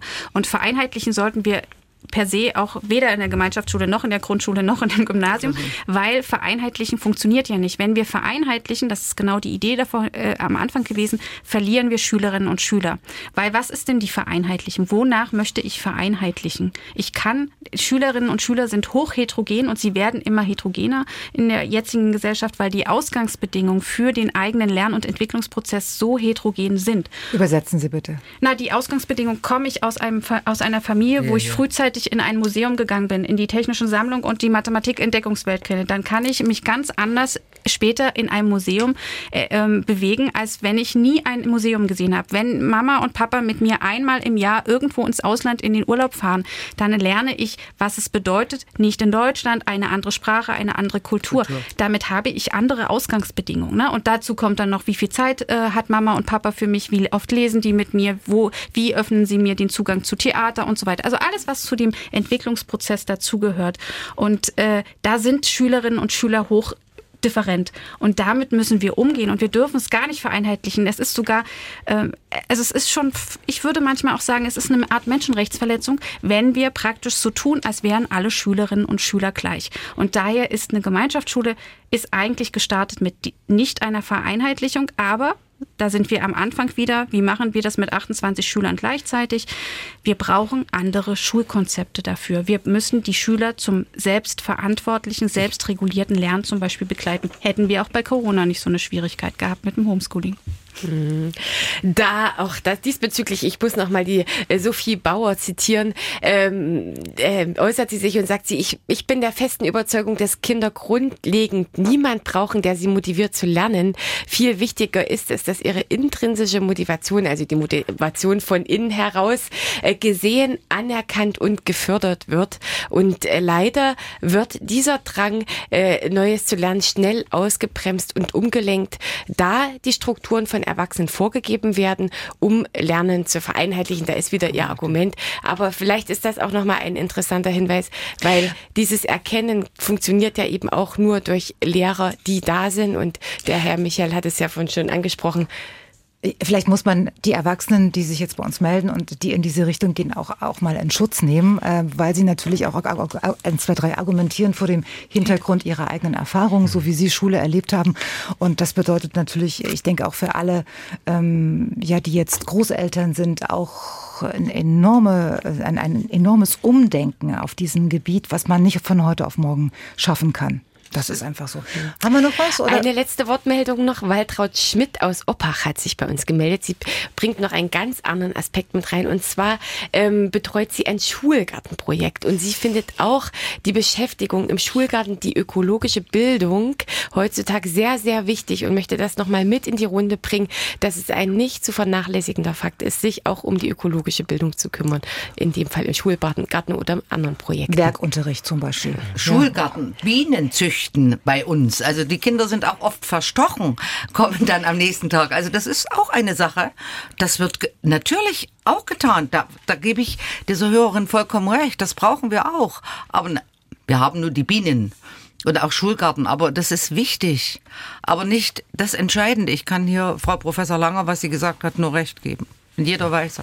Müssen wir nicht wiederholen.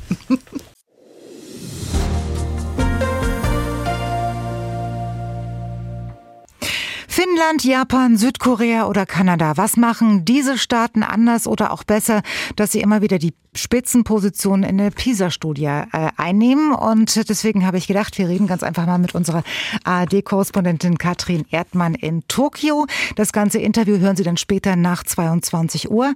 Ich habe sie unter anderem gefragt, wie das Schulsystem äh, im Vergleich zu unserem hier in Deutschland in Japan funktioniert. Man kann eigentlich sagen, das ist noch ein ziemlich klassisches Modell. Ähm, und die Schultage, sie sind in beiden Ländern sehr lang. Die, die Schulen dauern in der Regel bis nachmittags und danach geht's noch in die Paukschulen. Also es ist nicht so lustig, äh, in beiden Ländern ein Schüler oder eine Schülerin zu sein. Ähm, in Südkorea, nur mal so um zwei Zahlen zum Vergleich zu haben, gehen 80 Prozent der Kinder in diese sogenannten Paukschulen, also die bis abends gehen. In Japan sind es auch mehr als 60 Prozent der Kinder. Also verstehe ich das richtig? Paukschulen sind sowas wie, ähm, wie, wie Nachhilfe oder Vertiefen oder, oder warum heißt die Paukschule äh, Paukschule? Äh, genau, also das ist, ähm, das ist was ganz Typisches. Es ist eigentlich, muss man sagen, ähm, dass die Eingangsprüfungen für die weiterführenden Schulen, die sind dann oft zu schwierig und damit man dieses Ziel eben erreicht, geht man, also anstatt man sozusagen die Bildungspläne reformiert, entstaubt, neu macht, hm. äh, nein, die lässt man so und die Schüler müssen sich kümmern, dass sie das erreichen und deshalb gehen sie halt in diese, in diese Schulen, wo sie eben teilweise bis 10 Uhr sitzen oder 9 Uhr abends. Ne? Das sind schon lange Tage, die die mhm. Kinder hier haben. Also es ist nicht so, ähm, dass sie dann noch großartig zum Sport gehen können zum Beispiel. So, so sieht's in Japan aus, sagt unsere Korrespondentin Katrin Erdmann. Ähm, sie ist gerade in Tokio. Das komplette Interview, wie gesagt, nach 22 Uhr, später dann in der Sendung. Ähm, Herr Michel. Ich muss dazu sagen, wir hatten im letzten Jahr tatsächlich auch einen Professor, einen äh, erziehungswissenschaftlichen Professor aus Japan bei uns zu ja. Gast im Sächsischen Lehrerverband und hat uns eben ähnliche Sachen äh, berichtet, wie jetzt gerade die Korrespondentin. Ähm, mich hat dabei besonders interessiert, dass die Lehrkräfte in Japan nur 17 Stunden unterrichten und nicht wie wir jetzt in der Schule Oberschule 26 Stunden und teilweise in der Grundschule 27. Das heißt, sie haben natürlich im Tag verteilt äh, weniger Unterrichtsstunden zu leisten, haben natürlich diesen Ganztagsangebotscharakter noch zu leisten. Das heißt, sie sind sehr, sehr lange mit den Schülern und mit den Schülerinnen zusammen. In ja. demzufolge können die natürlich ganz anderes auf die Schülerschaft einwirken als wir. Also jetzt in meinem Beispiel im Musikunterricht also eine Stunde in der Woche. Wissensvermittlung ne? 17 Stunden und der Rest ist dann sozusagen Kompetenz, also soziale Kompetenz ja, oder? Genau. Okay. Wir brauchen gar nicht nach Asien zu gehen. Ich war also trotzdem, tr trotzdem, ich, ich würde jetzt an diesem Beispiel erstmal bleiben mhm. wollen. Ungarn. Ähm, ähm, was, können wir uns davon was abschauen oder nicht? Oder ähm, ich meine, die sind immerhin PISA-Sieger. Nur mal so. Ja, da muss man ja fragen, was äh, testet denn PISA? Also ist das, was PISA. Ähm, ist ja unser Gradmesser letztendlich. Ja, weil wir keine anderen Gradmesser haben. Nehmen wir nur diesen Gradmesser. Und äh, diese Art von Large-Scale-Verfahren stehen durchaus in der Kritik. Auch PISA hat sich verändert, ohne Frage. Wir wissen inzwischen, dass wir auch schon versuchen, Kompetenzen zu messen. Aber wenn Sie versuchen, Kompetenzen zu messen und wenn Sie versuchen, Problemlösungskompetenzen ähm, zu messen, müssen Sie auch immer wissen, ob der Schüler, ob das für den Schüler wirklich ein Problem darstellt. Wenn das nämlich für den Schüler kein Problem darstellt, dann, lösen, äh, dann messen Sie nicht die Problemlösung. Problemlösungskompetenz. Und PISA hakt, hinkt da durchaus. PISA hat viel Sachen, die klassische Wissensreproduktion ist. Und ich würde auf dem Standpunkt stehen und sagen, wir sind an einem Punkt in der Gesellschaft angekommen, wo Wikipedia deutlich schneller ist als ich mit meinen Geschichtszahlen.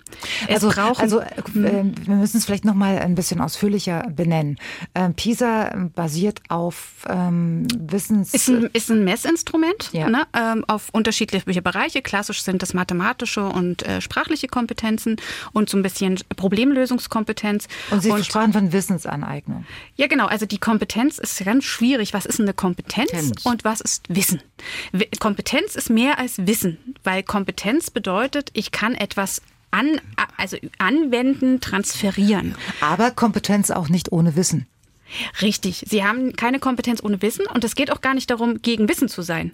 Aber die Frage ist halt, kann ich nicht eigentlich, wenn ich weiß, wie sich, wie ich zu Erkenntnissen und damit zu Wissen komme, welche Logik hinter der Mathematik, hinter der Physik, hinter der Chemie liegt, kann ich mir nicht dann, wenn ich das Grund, also wenn ich die, den Erkenntnisprozess verstanden habe, kann ich mit Wissen und mit Informationen vor allen Dingen viel besser umgehen, sie einordnen, für mich bewerten. Fragen Sie mal potenzielle Arbeitgeberinnen und Arbeitgeber, ähm, wie sie dieses Problem sehen. Denn da wird ganz oft gesagt, die Schüler, die von der, also heutzutage Schulabgänger, beherrschen weder die Rechtschreibung noch die Grundrechenarten. Genau, das ist ja wieder was anderes. Ich rede ja jetzt allgemein über, ne, wenn wir, wenn wir darüber uns anschauen, warum können denn Schülerinnen und Schüler, und auch da ist Sachsen ein guter Vorbereiter, Vorreiter, wir haben viele Kinder, die trotz Schuldurchgang Analphabeten sind. Und zwar funktionale Analphabeten. Sie waren in Schule und können am Ende nicht gut lesen und schreiben. Und das hat auch was mit, dem, mit der Form der Wissensvermittlung zu tun. Und deswegen ist also PISA ist ein Instrument, wir haben kein anderes, um da nochmal zurückzukommen. Ähm, aber PISA ist nicht praktisch der Grad, um zu festzustellen, ob die Schülerinnen und Schüler danach kreative, äh, wissensinteressierte, und auch wissensbasierte äh, Menschen in, weiß ich nicht, Wirtschaft, Studium, wo immer sie auch hingehen sind. Das sagt PISA nicht aus. Und das, was sie in Japan erleben, ist eine ganz alte Form von Wissensreproduktion. Das ist wirklich die Zwangsschule. Und äh, auch da wird mit diesen Paukschulen ja eigentlich eine Bildungsungleichheit hergestellt, weil nicht alle können sich Paukschulen leisten. Und die, die sich nicht leisten können, fallen halt sofort runter. Das mhm. ist eine andere Form des Selektion, eine, eine andere Form der Selektion. Also ich würde mich nicht an Japan ausrichten. Ich würde mich eher in Finnland ausrichten, die interessanterweise nämlich genau das Gegenteil machen. Sie haben deutlich weniger Unterricht. Unterricht. Und sie haben Werkstätten. Wir waren schon bei den Imkern, wir ich waren auch. schon äh, beim Werkenunterricht. Das Haptische, das Tätigwerden. Ich kann ganz viel und das sagt die Entwicklungstheorie. Ich brauche meine Motorik, meinen Körper, um das, was in mir drin am Ende im Kopf ist, zu verinnerlichen. Und das machen wir nicht. Wir Lilly, sitzen. Lilly, hatten Sie Werken und äh, Schulgartenunterricht? Ja, ich hatte Werken, ich hatte TC, ich hatte auch. Was ist TC? Technisches Zeichnen. Technik und Computer. Technik und Computer, ah, genau. Oh TC, ähm, Entschuldigung, TZ. Ja. ich hatte auch, alte Form. Ich ja. hatte auch ganz früher als äh, Ganztagsangebot die AG Metall von der 5. bis zur 10. Cool. Klasse durchgängig besucht. Also ja, ja also handwerklich würde ich mhm. sagen, habe ich Freude drin. Ob ich gut dran bin, lässt sich vielleicht streiten, aber Freude auf jeden Fall. Ähm, aber ich kann mich dir noch anschließen. Also wir haben ganz, ganz viel momentan momentan mit dem Pauken, Pauken, Pauken. Und dass die Kompetenzvermittlung fehlt im Endeffekt ganz vielen Stellen. Weil im Endeffekt geht es darum, was kann ich eigentlich? Habe ich vielleicht auch einen Fortschritt gemacht bei meinem Lernen? Habe ich etwas verstanden? Kann ich dies auch wieder anwenden? Aber das, wissen Sie, Sie hatten vorhin ähm, Backstage schon verraten, dass Sie sich unter anderem auch für ein Medizinstudium interessieren. Ja. Sie wissen schon, was das bedeutet, ne? Ja, das, ich weiß natürlich auch, dass das viel Pauken, Pauken, Pauken bedeutet. Aber ähm, es sollte ja nicht für alle Schülerinnen und Schüler. Weil das ist ja auch ein Problem, wenn wir schauen, jetzt Gymnasial oder Oberschule. Viele Eltern wollen darauf pochen, dass ihre Kinder so unbedingt den gymnasialen Abschluss schaffen. Ja. Aber obwohl viele Kinder handwerklich eigentlich eher... Ich komme ich komm jetzt nochmal aber auf diese Probleme zurück, die zum Beispiel immer wieder von äh, potenziellen Ausbildern oder Arbeitgebern genannt werden. Rechtschreibung, Grundrechenarten. Mhm. Dass das nicht mehr im Kopf ist. Sollte das nicht nach wie vor trotz aller Weiterentwicklungen der, Schul, äh, der Schule äh, unser Anspruch sein, dass so grundlegende Dinge einfach im Kopf sind? Ich würde da was zu sagen. Bitte. Wir müssen dafür sorgen, dass die Kinder in der Grundschule sich damit beschäftigen. Und Frau Professor Lang Langer nickt mir zu. Es darf nicht passieren. Dann können wir uns nämlich mit den Dingen, die wir jetzt besprochen haben, dass wir in der fünften Klasse Schüler aus der Grundschule bekommen, die weder richtig lesen können, noch richtig schreiben können. Ja, aber woran liegt denn das?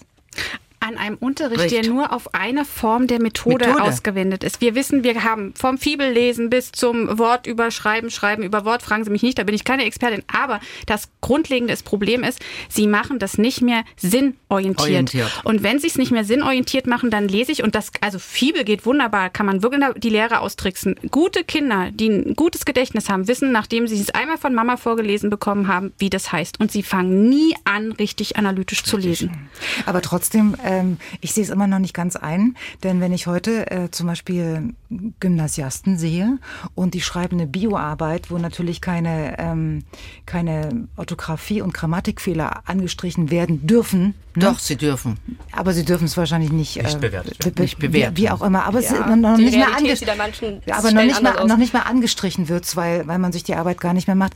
Da möchte ich am liebsten mit dem Rotstift drüber gehen und sagen, Junge, wir fangen doch mal von vorne an. Ja, aber wo, woher kommt das denn? Ja, also was, eben, benutzen, was, benutzt, was benutzen denn Schülerinnen und Schüler gerade außerhalb von Schule. Und Lernen findet ja nicht nur in Schule statt.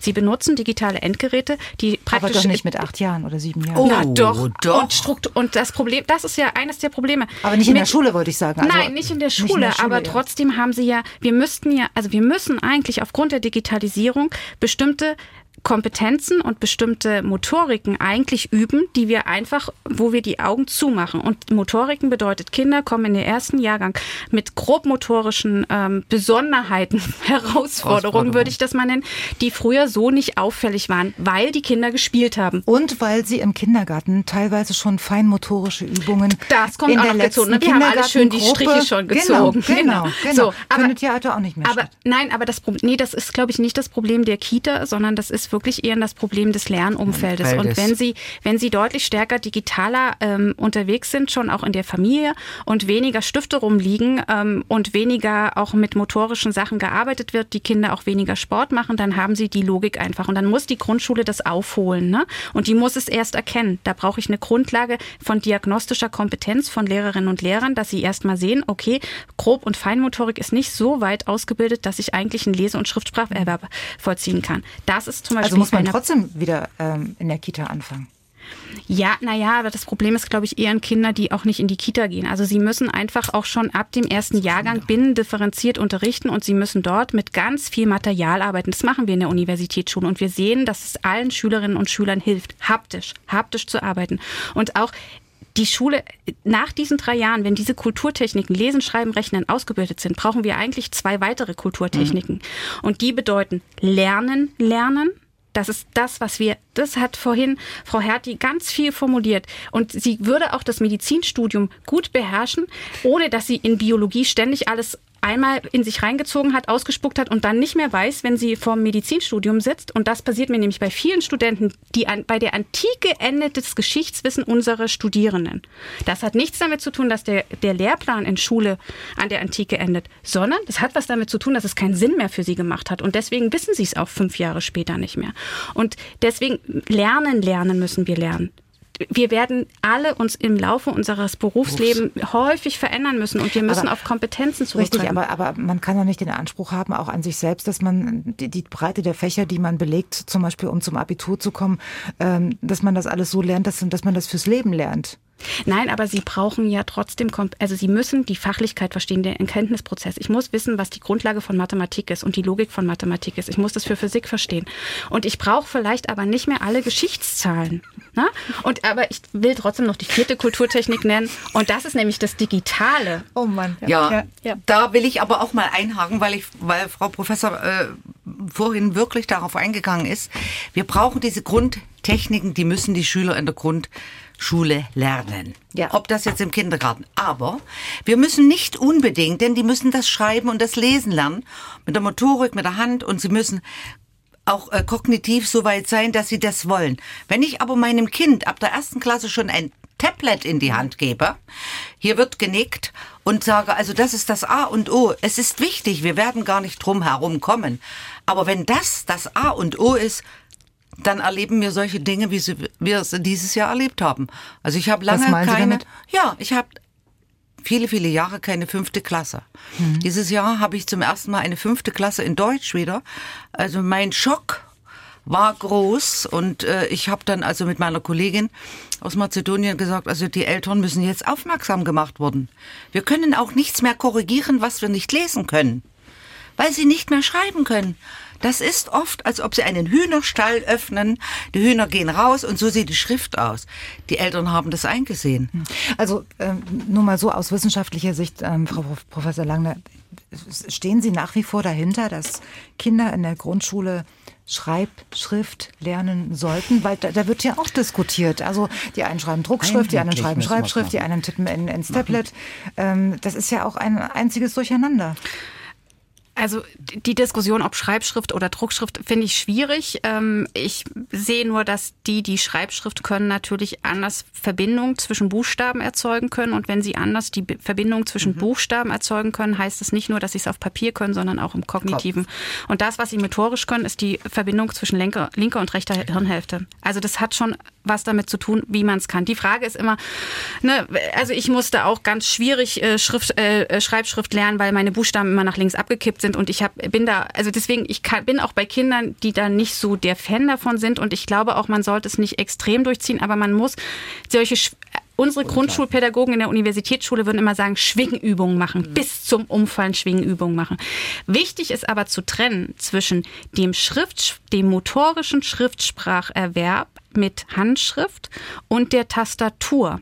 Und die kommt bei mir dann nämlich erst im vierten und fünften mhm. Jahrgang. Das machen wir auch in der Universitätsschule so, weil es wichtig ist, dass ich das eine erstmal grundlegend gelernt habe, um dann darauf mhm. aufzusatteln. Ich kann das nicht mischen. Also mhm. das können vielleicht ein, ja. gute Kinder, aber nicht alle Kinder können das gut für sich trennen voneinander. Das muss gefestigt sein, die ersten Jahre. Das muss gefestigt sein, hat Frau Professor Lenger vollkommen recht. Wir können nicht äh, alles durchmischen. Wir müssen wirklich Step by Step gehen hier. Aber das und, Schreiben aber, und Lesen ist A und O. Und, und, und wer, äh, wer organisiert das denn aber? Ich meine, das müsste doch eigentlich vom Kultusministerium dann ähm, auf alle Schulen äh, ausgedehnt werden, oder? Ja, ich, also ganz ehrlich, man kann auch gerade den Schriftspracherwerb, äh, ne, wir waren vorhin beim Teamteaching, mhm. man kann das wunderbar mit den großen, mit den kleinen Schülern zusammen machen, die dann sich gegenseitig vorlesen und lauter solche Sachen. Man kann nämlich auch da durchaus nicht den Lehrer ersetzen. Das wäre falsch formuliert. Ich, ich, verstehen Aber, Sie mich richtig? Ich wollte nur wissen, wenn, wenn, wenn wir uns zum Beispiel Sie und auch äh, Sie, Sie, Frau Friedrich, die Sie äh, in der Praxis arbeiten, Sie in, in, in im Elfenbeinturm. ja, in der Theorie. Aber wenn, wenn man sich da ähm, so halbwegs einig ist und es ist wer, wer setzt denn sowas durch, wenn es so viele unterschiedliche Schularten gibt, wo jeder dann letztendlich auch noch die, die Stundenpläne neu schreiben kann oder was auch immer. Also verstehen, können Sie Menschen, können Sie Menschen verstehen, Herr Michel, äh, die, die sagen, verdammt nochmal, ich weiß, ich, ich blick einfach nicht mehr durch. Let's Jede, make a revolution. Das kann Jede Lehrkraft hat eine eigene pädagogische Verantwortung und muss für sich den äh, besten Weg quasi finden. Also ich kann jetzt meiner Kollegin, also wenn ich jetzt in der Grundschule arbeiten würde, kann ich jetzt meiner Kollegin nicht sagen, ja, wir schreiben jetzt bitte alle äh, oder wir lernen jetzt alle gemeinsam lesen durch Schreiben beispielsweise nach diesem Modell und das kann ja. auch nicht der Schulleiter festlegen, sondern die Kollegin und der Kollege selbst haben die pädagogische Verantwortung, das mit den Methoden so umzusetzen, dass sie die es für ah. sich am besten hinkriegen und für die Kinder am besten. Und das natürlich andersrum wäre sehr, mir lieber. Also andersrum wäre mir ja. lieber erst für die Kinder und dann für ja. sich. Ja, ähm, weil weil ich glaube, da sind auch einige Experimente gelaufen in den letzten 15, mhm. 20 Jahren, mhm. die man so vielleicht nicht nochmal machen sollte. Wobei ja. man immer sagen muss, man kann, Schülerinnen und Schüler können sich nicht nicht entwickeln. Das muss man, glaube ich, auch immer so sagen, dass man, dass man Mut macht allen, allen mhm, Beteiligten ja. in der Situation und sagen, es kann nicht, also man kann nicht nicht lernen. Das ist total interessant. Äh, man kann praktisch äh, Dinge vielleicht auch falsch lernen, würden jetzt unsere Fachdidaktiker sagen, wo ich immer sage, nee, aber es hat ein Lernprozess stattgefunden, stattgefunden. und eine Logik hat der Schüler sich aufgebaut. Also da sind wir schon mal auf der sicheren Seite. Ähm, also ich glaube, es ist aber wichtig, dass was äh, gerade auch gesagt worden ist, es darf halt nicht in die Einzelverantwortung von Lehrerinnen und Lehrern, sondern wir müssen anfangen, ja. wieder Schule zu entwickeln, gemeinsam. Und es ist ganz wichtig, wenn wir Individualisierung ermöglichen wollen, müssen wir Schule standardisieren. Das hört sich jetzt ganz schwierig an. Nein, das leuchtet mir total ein. also das heißt, ich finde das gar nicht schlimm, was Sie sagen. Also Sie schrecken ja vor sich selbst jetzt quasi so ein bisschen also zurück. Also, naja, wenn man vor Standardisierung immer ne, gleich ja, Vereinheitlichung. Nein, man muss sich nämlich genau das, man muss eigentlich gemeinsam aushandeln, wie unterrichten wir, mit welcher Methode, wie sind unsere Räume eingerichtet, finden alle Schüler immer das Material, was sie brauchen. Das ist, das ist ganz relevant für den täglichen Prozess. Ich glaube, da muss man sich auch nicht mehr wundern, wenn, wenn dann solche Sachen bekannt sind. Die eine Lehrerin macht Lesen durch oder schreibt, ja, ja, genau. die andere macht die Fibel und so weiter. Und dann fangen nämlich auch die äh, Lehrer bzw. die Eltern an einzugreifen. Mein Kind soll zu der Lehrerin ja. und um Gottes Willen. Und schon ist dieses ne, diese Diskussion da und keiner kann mehr in Ruhe arbeiten. Also das würde wahrscheinlich einiges dazu beitragen, um auch ähm, eine gewisse Transparenz herzustellen, um Diskussionen, unnötige Diskussionen zu vermeiden, Energieverlust zu vermeiden und ähm, dass es auch vergleichbare Abschlüsse gibt. Und dazu und kommen wir übrigens gleich. Dann fragen Sie natürlich, oder dann fragten Sie ja gerade, wer soll das regeln? Also im ja. Prinzip die Einzelschule natürlich, der würde ich das zutrauen im Kollegium, aber das kann ja schon wieder im nächsten Stadtteil ganz anders aussehen, wenn der Migrationsanteil der Schülerschaft vielleicht ganz anders ist oder äh, es gibt natürlich noch andere Einflussfaktoren im Prinzip. Also das Kultusministerium von oben könnte natürlich sagen, wir machen das jetzt an jeder sächsischen Schule gleich. Das ist bloß meines Erachtens nicht der richtige Weg. Ähm, Herr Michel, was, Sie sind ja nun Lehrer, was würden Sie denn befreundeten ähm, Eltern ähm, empfehlen, die jetzt vor der Entscheidung stehen, auf welche Schule soll mein Kind, was, was würden Sie denen empfehlen zu tun? Das ist gemein. Das ist eine schwierige Frage. Ja. Natürlich äh, informiert man sich als Elternteil über die einzelnen Schulen, die jetzt im näheren Umkreis sind. Man sollte mit den Kindern zusammen auch den, den Tag der offenen Tür beispielsweise besuchen oder sich auch im Freundeskreis umhören, mal schauen, in welche Richtung die Freunde vom Kind quasi auch gehen wollen. Und letztlich äh, natürlich auch die Entscheidung des Kindes mit berücksichtigen. Das ist äh, sicherlich eine der schwersten Entscheidungen natürlich. Und ich selber habe das, wie gesagt, äh, gut empfunden, dass meine Eltern mich erstmal zur Oberschule geschickt haben und man dann den Weg zum Gymnasium mhm. noch gehen konnte. Mhm. Also, also, ich, ich spüre schon, dass der, der, der Wunsch sowohl von unseren äh, Hörerinnen und Hörern, die die Mails geschrieben haben, der Wunsch nach Gemeinschaft ähm, durchaus nach wie vor besteht. Das ist ja auch eine ganz menschliche äh, Geschichte. Ähm, aber bei der ganzen Selektion, die wir jetzt gerade betreiben, die einen gehen zur Waldorf, die anderen zur Montessori, die nächsten versuchen es mit der staatlichen Schule und so weiter und so fort. Ähm, gehen wir nicht da auch das Risiko ein, äh, dass Schule dann nicht mehr in die Gesellschaft widerspiegelt. Schauen Sie sich an, also da haben wir die internationale Schule, äh, da, dass sie durch eine Mischung nicht mehr da ist. Verstehen Sie, dass äh, zum Beispiel ähm, ja das Kind des Professors äh, in eine andere Schule geht als das Kind der Verkäuferin? Das haben Sie aber schon lange. Ja, ja, klar. Also Sie haben aber Ghettoisierung ja in das Schule. Das ist ja ein Problem. Das, das, ist, ja, das, das ist, ein, ein echtes Problem. Problem. und das ist auch ein Problem für die Schulen, so wie es gerade ja auch formuliert worden ist, weil ich natürlich in einer Schule, wo ich einen Migrantinnenanteil von, weiß ich nicht, also ich war selbst in einer Schule in Essen und habe da unterrichtet und äh, wir hatten einen Migrantenanteil von 95 Prozent und äh, sie haben unter diesen 95 Prozent dann schon 50 Prozent mit gleicher Muttersprache. Ähm, dann haben sie ein Problem, weil dann können sie gar nicht Deutsch als Bildungssprache mehr vermitteln, ne? weil die unterhalten sich logischerweise in ihrer Muttersprache und das geht viel schneller. So, jetzt gibt gibt es ganz viele Konzepte. Man fährt die Kinder breit, kommt aus Kanada, hat auch nicht funktioniert. Sie müssen eigentlich dafür sorgen, dass ähm, öffentliche Schule, Schulen konkurrenzfähig werden mit Schulen in privater Trägerschaft. Ne? Das, dafür muss man eigentlich sorgen. Dann ist auch dieser Wettbewerb wunderbar. Das ist nämlich das Interessante. In Deutschland äh, versucht man dem aus dem Weg zu gehen, dass Schulen in Wettbewerb kommen. Wir brauchen den aber, weil nämlich, es war vollkommen richtig formuliert, es geht um die Einzelschule. Man kann nichts irgendwie von oben runter dirigieren, sondern die Einzelschule muss sich entwickeln. Dazu braucht sie bestimmte Ressourcen und Prozessbegleitung. Aber Warum ist es denn nicht legitim, in den Wettbewerb zu gehen? Und warum darf nicht Bildung für alle etwas kosten, ohne dass die, die kein Geld haben, aber nicht die beste Bildung bekommen. Aber Wettbewerb bedeutet ja äh, auch, dass man Vergleiche äh, ja. ziehen muss, messbare ja. Vergleiche. Ja. Und dann kommen wir zum Beispiel zu so einem Thema wie ähm, Qualitätsmanagement bei Lehrern, mhm. Evaluierung mhm. zum Beispiel. Ja?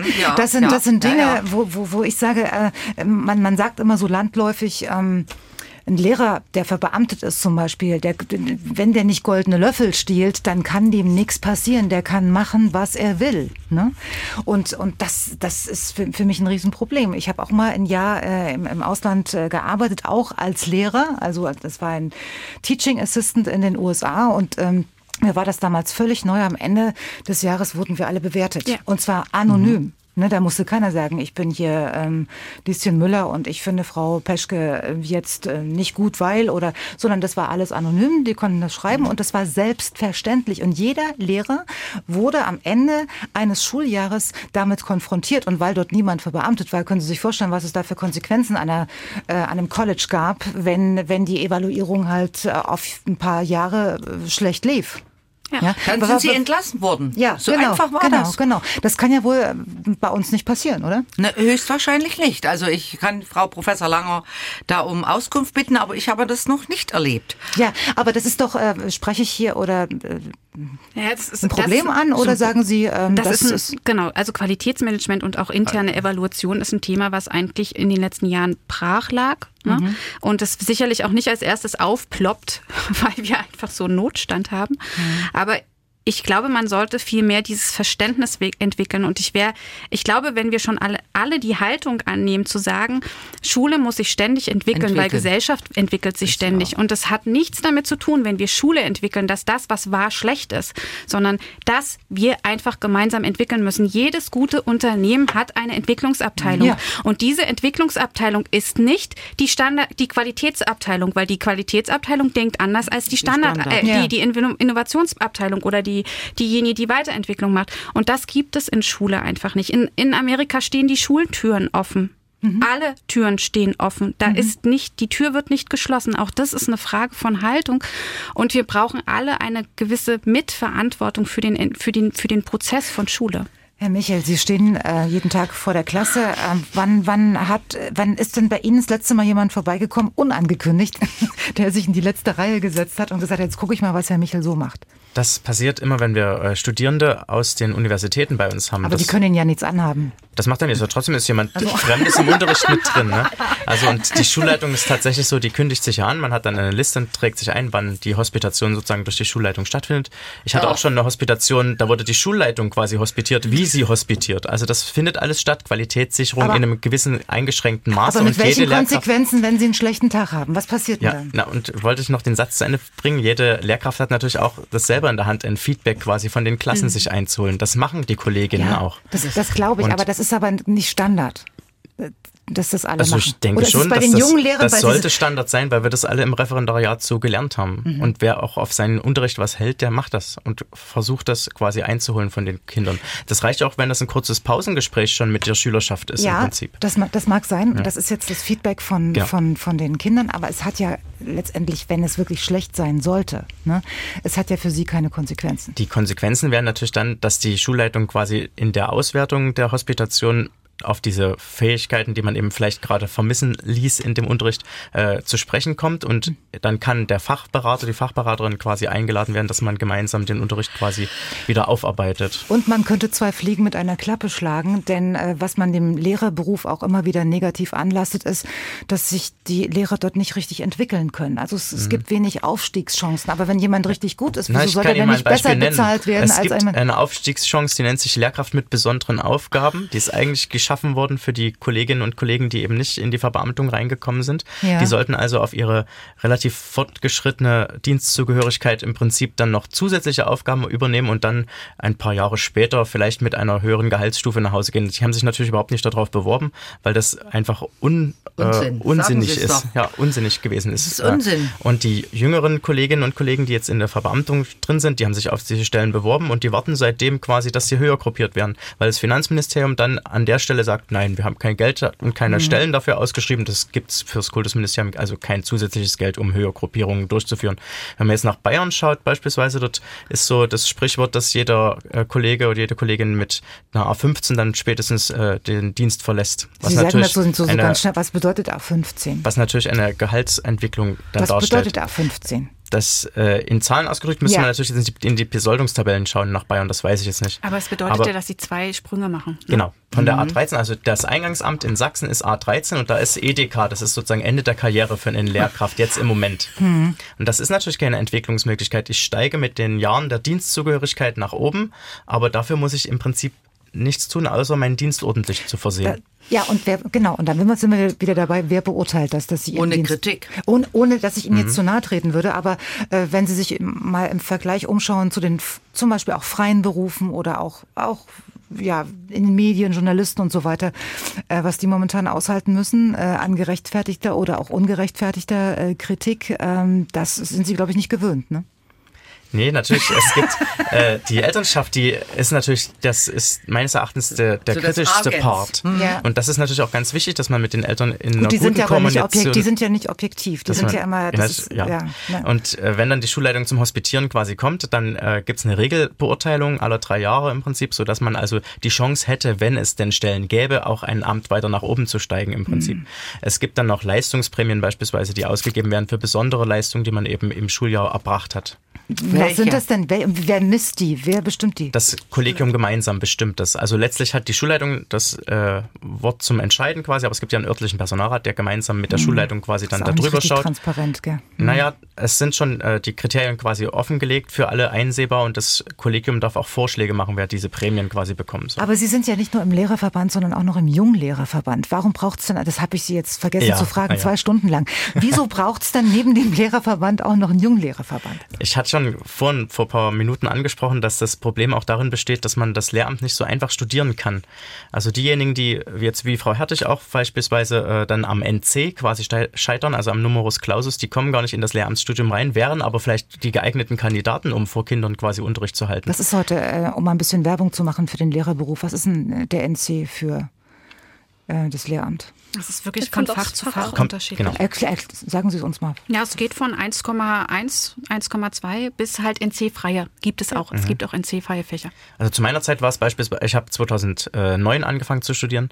Ähm, da war es beispielsweise so, dass man 2,1 mindestens haben musste, musste, um überhaupt in ein Lehramt hineinzukommen. Das war also Grundvoraussetzung. Das ist doch jetzt, aber das ist doch nicht verkehrt. 2,1 finde ich ja. Nicht ganz weil, so viel, ne? Weil einer mit 3,0 genau. würde ich jetzt auch nicht haben wollen. Genau.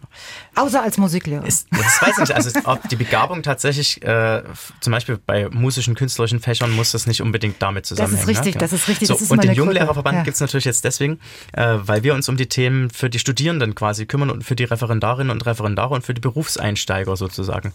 Die haben natürlich ganz andere Problemlagen als eine gestandene Kollegin, die also schon 10, 20 Jahre dabei ist. Ne? Was sind das für welche? Ja, beispielsweise, dass die Theorie- und Praxisanteile im Studium so gering sind oder dass die, ähm, die diese Durchmischung quasi, mhm.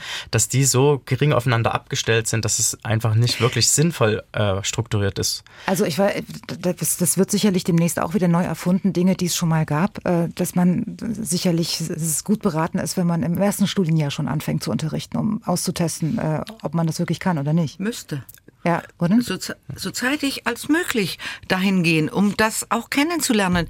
Unsere Praktikanten sagen dann ganz freundlich, sind ganz fleißige, gute Studenten, aber die Praxis, da holst du Luft ganz tief. Dann sagen die dasselbe, wie wir hier besprechen. Wir machen einfach zu wenig Praxis. Was gehört zu einem guten Lehrer, Frau Hertig? Uh, ganz, ganz viel, würde ich sagen. Und ich oh. würde noch mal kurz zurückkommen auf den eigentlichen Satz. Also Schule ist ja nicht nur der Lehrer quasi im Endeffekt. Es sind meine Mitschüler und es sind natürlich auch jetzt momentan zum Beispiel der Berufsberater, aber der Schulassistent. Wir wollen aber trotzdem ein bisschen Werbung ja, machen, verstehen Sie? Ja, wir brauchen Lehrer. Ein guter Lehrer, der muss äh, motiviert sein und der muss auch offen sein, natürlich andere Methoden zu verwenden und auch auf andere Leute zuzugehen. Ich habe es auch äh, gehört und auch erlebt, dass teilweise zum Beispiel Schulassistenten oder Schulsozialarbeiter oder Berufsorientierung in irgendwelchen Kammern am anderen Ende des Schulhauses waren und die Lehrer für sich ihrem kleinen Lehrerzimmer saßen und das ein komplett getrennter Absatz war. Was aber nicht geht. Wir haben ja schon heute öfters darüber geredet, dass ein Lernen natürlich auch viel damit zu tun hat, wie komme ich denn in die Schule rein. Wenn bei mir zu Hause quasi alles durcheinander ist, ich durcheinander bin und ich mich gar nicht auf den Unterricht konzentrieren kann, dann brauche ich eine Anlaufstelle, wie die Schulsozialarbeit zum Beispiel. Mhm. Und dann muss auch der Lehrer dafür offen zu sein, zu sagen, okay, dann redet man mit der Person und auch die Schulsozialarbeit muss dann wieder mit dem Lehrer reden können. Wenn der Lehrer aber abblockt und sagt, oder sagen wir mal, der Schulsozialer existiert gar nicht, weil wir ihn gar nicht haben, hm. äh, was der noch schlimmere Fall ist, dann können wir da gar nicht eigentlich so weit kommen zum Lernen. Da kann auch der beste Lehrer dann in dem Schulfeld oder in einem Schulklima, was nicht funktioniert, dann auch nicht helfen. Und um nochmal zurückzukommen, was einen guten Lehrer ausmacht, er muss motiviert sein, er muss auch Schüler anregen können, er muss Schülern zuhören können und er muss bereit sein, auch zuzugeben, dass er auch Fehler machen kann. Der nächste ist schlimmer als ein Lehrer, der wirklich darauf ruft, dass er Recht hat und dass nur er hier was zu sagen hat und egal, was der Schüler macht, dass es falsch ist und auch dem Schüler kein Feedback geben möchte. Denn wenn wir nur darauf sind von, es gibt Arbeiten, es gibt Zensuren und es gibt richtig und gibt falsch, dann glaube ich, sind wir da ganz, ganz weit weg vom Lernen gekommen. Sind Sie der Meinung, dass das oft so vorkommt, wie Sie das sagen, dass es Lehrer noch gibt heutzutage, die sagen, also ich mache Noten, das, das, das und die hören Ihnen nicht zu? Haben Sie da solche Beispiele parat oder Na, nicht? Oder Beispiele, ist das Theorie? Beispiele nicht direkt, aber wenn wir uns mal anschauen, quasi, was für ein Feedback bekomme ich denn zurück? Also gerade Leistungskontrollen oder Klausuren in dem Sinne zum Beispiel ähm, werden korrigiert, werden zurückgegeben. Dann habe ich jetzt persönlich zum Beispiel zehn Minuten Zeit in manchen Fächern, mir das anzuschauen, das vielleicht zu erkennen, was der Lehrer eigentlich meinte, was ich falsch gemacht haben könnte. Und dann nach diesen fünf Minuten wird meine Arbeit wieder eingesammelt und ich kann sie eigentlich kaum wieder einsehen. Kann ich mir gar nicht vorstellen, weil das, das gibt's bei mir nicht. Dass also nach zehn Minuten die Arbeiten wieder eingesammelt werden und die Schüler haben keine Möglichkeit mehr, sich damit auseinanderzusetzen. Das, das, das, das müssen sie ja. Leider. Ich glaube Ihnen das, das Lilly. Ich glaube Ihnen das. Das ist an vielen beruflichen Gymnasien der Fall. An normalem Gymnasium ist es so, dass man mir zurückgibt und ich habe auch schon gehört von vielen Schülerinnen, dass es einfach belastend ist. Es gibt Lehrer, die das machen und das auswerten und das ist gut. Zum Glück sind Sie Landesschülersprecherin ja. und können die Sachen selbst in die Hand nehmen und sehen Sie zu, dass Sie das noch klären, bevor Sie Abi machen. Okay, so, wir müssen uns jetzt ganz schnell äh, verabschieden, äh, weil gleich ähm, die Nachrichten anstehen. Ich, ich danke Ihnen wirklich für Ihre engagiertes Diskutieren heute Abend. Das war wirklich eine sehr lebhafte Runde und eine sehr konstruktive und ich glaube auch sehr ehrliche Runde. Und ich habe das Gefühl, wir haben die Dinge eigentlich nur angetippt. An nur angetippt. Ich hätte jetzt noch 50 Fragen äh, vorbereitet. Die hebe ich mir dann aber für die nächste Sendung dieser Art auf und ich lade sie gerne wieder ein. Also, danke, Frau Professorin. Pro, Frau Prof, ist es eigentlich doppelt gemoppelt, Frau Professorin Langner? Mhm, ja, ne, doppelt äh, danke, Herr Michel, an Sie. Danke, ähm, Frau Hertig und danke an Sie, Frau Friedrich. Schönen Abend, kommen Sie gut nach Hause. Bis zum nächsten Mal. Ich bedanke mich. Vielen herzlichen Dank. Wir danke, danken auch. Bye. Und das war unsere Diskussion zum Thema zwischen Freiheit und Struktur. Wie lernen Kinder an der Schule am besten? Jetzt gibt es noch weitere Interviews mit Stefan Wey zum Beispiel, dem Leiter des Landesgymnasiums für Hochbegabtenförderung in Meißen, mit Ursula Mahlen-Kruse, der Landeschefin der Gewerkschaft Erziehung und Wissenschaft. Und mit ihr spreche ich über die Situation der Lehrerinnen und Lehrer und außerdem mit der ARD-Korrespondentin in Tokio, Katrin Erdmann. Da geht es um die ganz besondere Bildungssituation in Japan und Südkorea. Schönen guten Abend, Frau Erdmann. Schönen guten Abend. In PISA-Studien liegt Japan immer ganz vorn zusammen mit Südkorea, Finnland und Kanada. Wie funktionieren denn Schulen in Japan im Vergleich zu Deutschland? Also es gibt eine sechsjährige Grundschule, dann gibt es eine dreijährige Mittelschule, drei Jahre Oberschule und dann geht man an die Uni. Es gibt, anders als in Deutschland, keine unterschiedlichen Schultypen, sondern es gibt eben nur diesen einen Weg zur Universität. Und da ist es dann äh, natürlich entscheidend, an welcher Schule man seinen Abschluss gemacht hat. Und dann ist der Eingangstest an die Uni sehr, sehr wichtig. Man kann eigentlich sagen, das ist noch ein ziemlich klassisches Modell. Zum Beispiel, was es in Deutschland gibt, so jahrgangsübergreifenden Unterricht. Das ist ja sehr modern. Sowas ähnliches in dieser Schuleinrichtung äh, existiert nicht. Auch Inklusion, was ja auch in Deutschland ein ganz großes Thema ist, auch das äh, gibt es kaum. Also das steht noch ganz am Anfang oder äh, wird nicht gewollt. Ähm, und die Schultage, sie sind in beiden Ländern sehr lang. Die, die Schulen dauern in der Regel bis nachmittags und danach geht's noch in die Paukschulen. Also es ist nicht so lustig, in beiden Ländern ein Schüler oder eine Schülerin zu sein. Ähm, in Südkorea, nur mal so um zwei Zahlen zum Vergleich zu haben, gehen 80 Prozent der Kinder in diese sogenannten Paukschulen, also die bis abends gehen. In Japan sind es auch mehr als 60 Prozent der Kinder. Also verstehe ich das richtig? Paukschulen sind sowas wie, ähm, wie, wie Nachhilfe oder Vertiefen oder, oder warum heißt die Paukschule äh, Paukschule? Äh, genau, also das ist, ähm, das ist was ganz Typisches. Es ist eigentlich, muss man sagen, ähm, dass die Eingangsprüfungen für die weiterführenden Schulen, die sind dann oft zu schwierig und damit man dieses Ziel eben erreicht, geht man, also anstatt man sozusagen die Bildungspläne reformiert, entstaubt, neu macht, hm. äh, nein, die lässt man so und die Schüler müssen sich kümmern, dass sie das erreichen und deshalb gehen sie halt in diese, in diese Schulen, wo sie eben teilweise bis 10 Uhr sitzen oder 9 Uhr abends. Ne? Das sind schon lange Tage, die die hm. Kinder hier haben. Also es ist nicht so, ähm, dass sie dann noch großartig zum Sport gehen können zum Beispiel. Ja, also wird, wird darüber diskutiert oder nehmen das die Japaner einfach so hin, weil es immer so war? Äh, nee, das wird eigentlich nicht diskutiert. Also es ist äh, ja immer noch eine Gesellschaft, die sehr, äh, ich sag mal, auf Homogenität setzt und deshalb ist eher der, es gibt ja auch dieses schöne Sprichwort, ein Nagel, der raussticht, muss eingeschlagen werden. Also das heißt, äh, das geht eher schon darum, dass man äh, da mitläuft und mitlernt im Prinzip. Aha.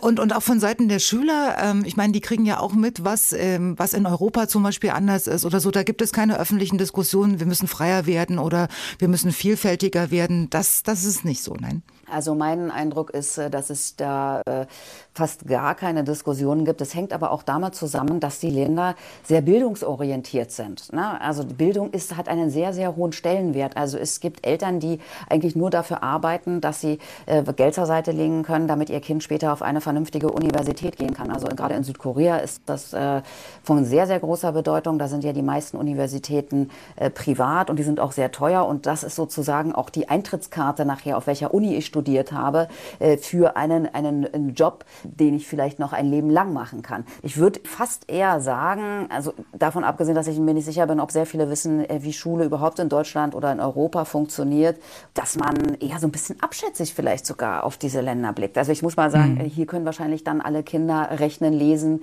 Äh, das können die, ne? weil das lernen die hier. Ne? Mhm. Das, das klingt jetzt für mich so, als ob äh, Lehrermangel dort kein Thema ist. Teils, teils. Also ähm, man kann sagen, also in Südkorea ist es noch kein Thema. Also bisher gab es ausreichend, ähm, aber das könnte für die äh, Mittel- und Oberschulen schon noch zu einem Problem werden, weil da jeder Dritte so um die 50 ist. Also da ist eine Pensionierungswelle in Sicht. Ähm, und bisher, auch das interessant, ähm, gibt es null Pädagogen mit ausländischem Hintergrund. In Japan sieht die Situation ganz anders aus. Da fehlen äh, nach letzten Angaben 2500 Lehrkräfte dies sollte eine große Offensive gestartet werden, um mehr Lehrkräfte zu gewinnen, hm. Äh, vor allem in den Mittel- und Oberschulen. Aber das fruchtet nicht, weil der Lehr äh, Lehrerberuf hat in Japan doch eher, ich sag mal, geringen Stellenwert, um das vorsichtig zu sagen. Weil, weil sie nicht gut bezahlt werden, weil sie äh, bemitleidet werden? Ja. Oder? Das Wichtigste ist, also Lehrkräfte, die werden zwar als wichtig angesehen, sie sehen ihren Job selber auch als wichtig an, aber die Wertschätzung ist letztendlich dann doch gering. Das sieht man zum Beispiel daran, dass sie sozusagen eigentlich ihr Privatleben tatsächlich an der Eingangstür abgeben müssen, aufhängen müssen. Die machen Überstunden zwischen 80 und 120 Stunden pro Monat. Das sind keine Seltenheit. Das ist immer wieder ein Thema. Deshalb wollen viele junge Leute nicht Lehrkraft werden. Also auch in Japan gibt es schön, den schönen Begriff Work-Life-Balance. Mhm. Ähm, und zum Beispiel ist es so, dass am Wochenende, ich habe das ja gerade gesagt, ne, oft ist es so, dass man eben bis, bis nachmittags da in der Schule sitzt und auch noch abends dann in die Paukschulen geht. Und am Wochenende gibt es Sportkurse. Und ich kann Ihnen sagen, gehen Sie mal Samstagmorgen hier durch die Gegend. Auf jedem Sportplatz ist da was los. Und die Trainer, das sind oft die Lehrer. Die machen auch noch am Wochenende Dienst. Sie haben sozusagen fast einen Rundumjob. Es gibt auch Lehrkräfte, die sich das Leben genommen haben, weil sie diesen Druck nicht mehr aufgehalten haben, weil es einfach zu viel war. Ne? Mhm. das ist zu viel Arbeit arbeiten. Sie haben ja auch äh, Ferien. Bei uns in Deutschland können wir sagen, oh, die haben ja so viele Ferien, die Lehrer. Ja, nee. Äh, hier ist es so, dass die auch während der Ferien arbeiten. Und es ist eben schwierig, da jetzt auch Ersatz zu finden. Auch gerade mit der schrumpfenden Bevölkerung äh, sind die Aussichten dann nicht so rosig.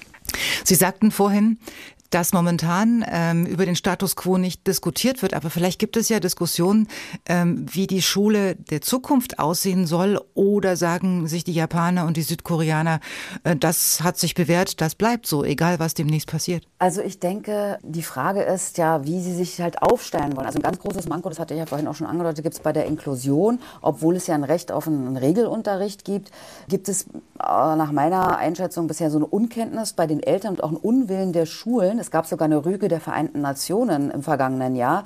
Aber anders zu sein, das passt hier eben nicht ins Bild in Japan, muss eben alles immer gleich sein. Also da ist, ist sozusagen noch viel äh, Luft nach oben, auch in Richtung Zukunft. Die Frage ist, ob man dann doch mal sagt, oh, die Vereinten Nationen haben uns jetzt gerückt, jetzt machen wir mal was.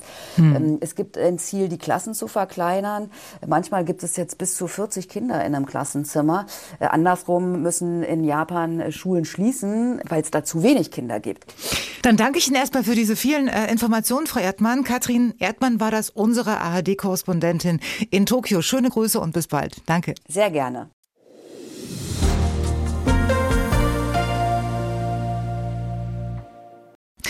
Zwischen Freiheit und Struktur. Wie lernen Kinder an der Schule am besten? Das ist heute Abend unser Thema bei Dienstags direkt und darüber spreche ich jetzt mit dem Leiter des Sächsischen Landesgymnasiums für Hochbegabtenförderung St. Afra in Meißen. Einen wunderschönen guten Abend, Herr Wey. Schönen guten Abend.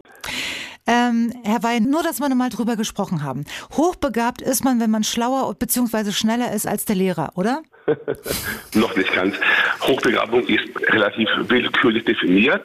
Man spricht von Hochbegabung, wenn man einen Prozentrang von 98 in der jeweiligen Alterskohorte hat. Sprich, wenn es nur zwei Prozent Gleichaltrige gibt, die einen höheren IQ als man selbst aufweisen, dann gilt man als hochbegabt.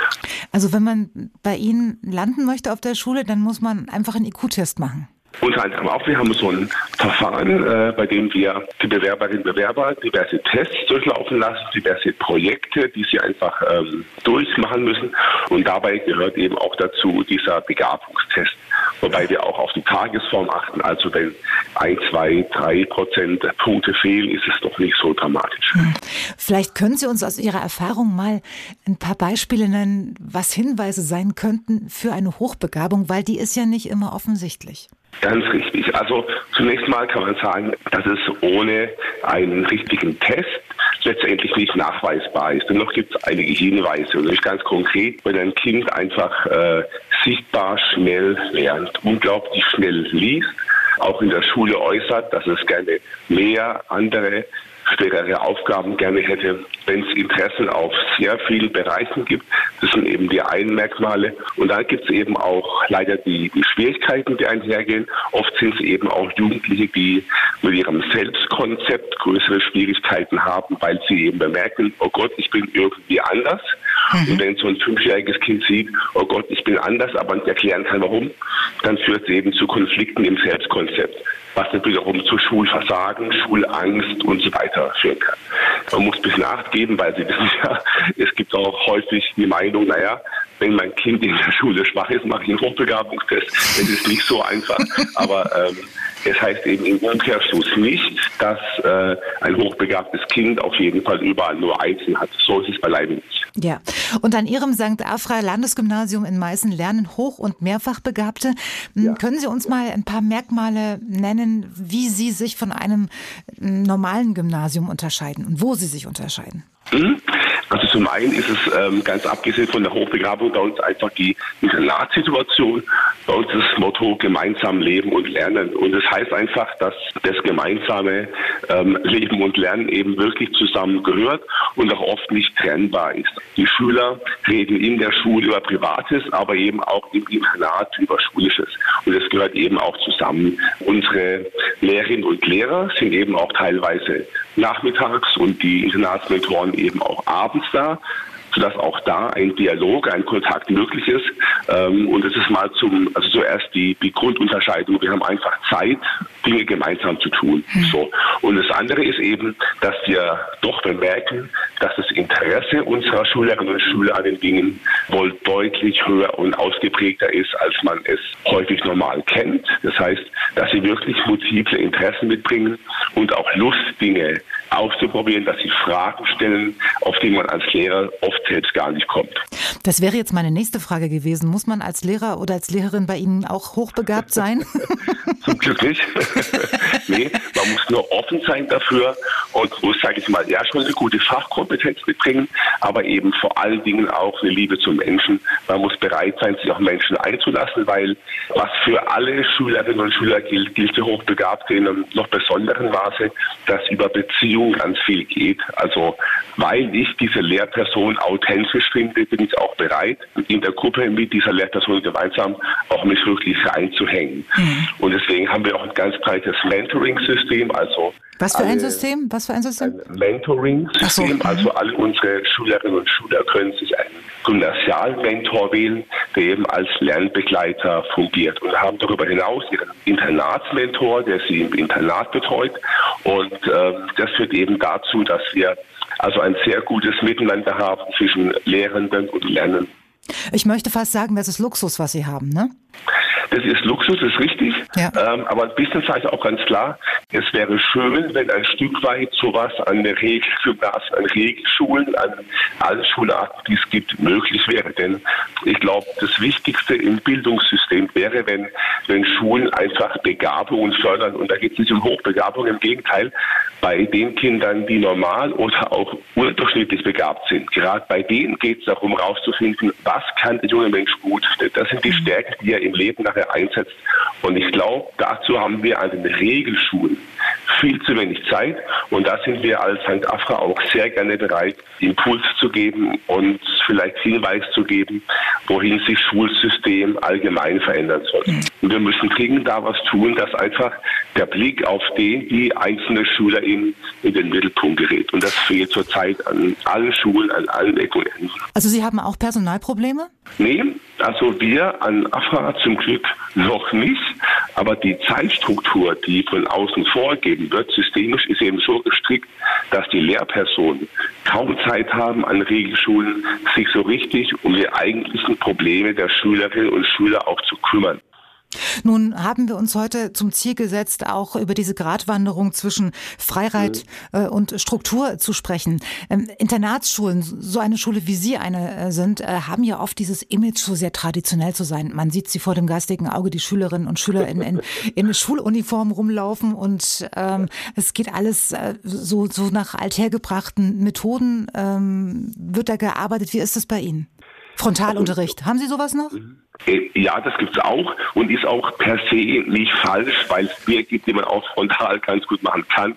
Das Wichtige ist eben Abwechslung, dass, dass, dass Schülerinnen und Schüler einfach einen ganz hohen Zeitanteil haben, an dem sie eigenständig arbeiten können. Und auf die Abwechslung kommt es, glaube ich, an und ich glaube, dass der Inhalt, der vermittelt werden soll, der erlernt werden soll, bestimmt im Grunde auch die Methode. Okay, also Sie haben dem noch nicht abgeschworen, wollen Sie damit sagen, ne? Nee, also es kommt gar nicht so häufig vor, aber es ist auch nicht verboten oder ist auch nicht per se von übel. Wie sieht's aus mit, mit Schuluniform? Haben Sie sowas? Haben wir nicht. Wir haben, wir haben freiwillig da, wir haben also die Pullis und das Sweatshirt und die Hoodies, die werden gern getragen, aber es ist vollkommen freiwillig. Mhm. Handys und Tablets, welche Rolle spielen die im, im, im Tagesgeschäft? Ähm, also schulisch ist es so, dass wir natürlich eine große schulisch ähm, können alle Schüler auf schulische iPads äh, zugreifen. Mhm. Ab Klasse äh, 8 heißt es äh, Bring Your Own Device. Und im Internat ist es so, dass wir in Klasse 7 sagen, äh, dass im Internat kein Endgerät stehen sollte, das internetfähig ist, einfach um die Kommunikation der Schülerinnen und Schüler in Klasse 7, so unsere Einstiegsklasse in ZAFA, zu gewährleisten. Das heißt, das, wir müssen das nochmal, wir müssen das nochmal ganz laut sagen. Das heißt, habe ich Sie richtig verstanden? Im Internat gibt es bei Ihnen keine Handys? Ab Klasse 8 ja nur in der siebten nicht. Und das heißt, die dürfen, die dürfen quasi ja diese ganz alten Handys von früher dürfen sie mitnehmen, um zu Hause anzurufen. Aber sie dürfen im Internat in der siebten Klasse wohlgemerkt, ab der achten geht's, kein internetfähiges Endgerät bei sich haben. Wir wollen, dass sie miteinander reden und nicht nur auf dem Bildschirm starren. In der Schule ist ganz klar, da arbeiten wir modern, äh, da sollen sie ihre iPads. Äh, arbeiten Sie, wie Sie sagen, modern, also digital, weil man das jetzt heute so macht oder weil nachweislich die Schüler besser lernen? Naja, äh, es ist die Arbeitsweise von heute und der Zukunft auch. Und deswegen wäre es vollkommener Quatsch, wenn die Schulen sagen würden, wir verbannen diese Geräte aus den Schulen raus. Das gilt aber für alle Schularten. Wir haben auch zum Glück jetzt in allen Räumen inzwischen Smartboards, die wirklich auch gut funktionieren. Wir lassen auch zu, dass die Schüler der Oberstufe und die Schülerinnen ihre Mitschriebe direkt in den Laptop machen. Das ist kein Problem, mhm. weil es einfach die Geräte sind, die auch in Zukunft gebraucht werden. Mhm. Ist, ähm, also bei Ihnen gibt es keine Kreide mehr, keine Tafeln? Kreide gibt es auch noch, aber wird kaum benutzt. Wie viel wird denn bei Ihnen noch auswendig gelernt? Das ist eine gute Frage. Ich würde sagen, dass es im Hintergrund steht. Es ist nirgends verpflichtend, dass irgendwas gelernt werden muss auswendig. Ich glaube, dass es manche trotzdem ganz gerne tun. Aber es ist nicht so im Mittelpunkt, wie man vielleicht äh, früher gewohnt war. Was halten Sie von dem Satz? Ich weiß nicht, wer es war, aber ich habe ich hab den Satz mal gehört und ich fand den gar nicht so schlecht. Der heißt, nur was du im Kopf hast, kann dir keiner nehmen. Das stimmt absolut und ist heute umso wichtiger denn je, denn wir wissen, dass äh, scheinbares Wissen, scheinbares Wissen überall verfügbar ist, auf Wikipedia und sonst wo. Und ähm, es kann in der Schule heute einfach nicht darum gehen, dass man irgendwie ein scheinbar vollständiges Wissen sich aneignet. Es geht darum, dass man Wissen beurteilen kann und Fake News unterscheiden kann von richtigem Wissen, von wertvollem Wissen. Und das ist eine Fähigkeit, die wir an den Schulen ganz dringend beibringen müssen, und zwar an allen Schularten, denke ich. Was ich dergestalt im Kopf habe, das kann mir wirklich keiner mehr nehmen. Und vor allen Dingen kann mir keiner diese Fähigkeit nehmen, dass ich eben Fake News erkennen kann, dass ich Manipulation erkennen kann und dass ich einfach herausfinden kann, was wissenschaftlich wirklich gilt und zählt und wo es wirklich um Seriosität auch geht. Und deswegen ganz wichtiger Satz. Und dem ist eigentlich nichts mehr hinzuzufügen, Herr Wey. Das beruhigt mich sehr, was Sie gerade gesagt haben. Das freut mich. Schöne Grüße. Machen Sie es genau, gut. Ich danke Ihnen. Ne? Ciao. Tschüss. Das war der Leiter des Sächsischen Landesgymnasiums für Hochbegabtenförderung St. Afra in Meißen, Stefan Wey, bei Dienstags direkt.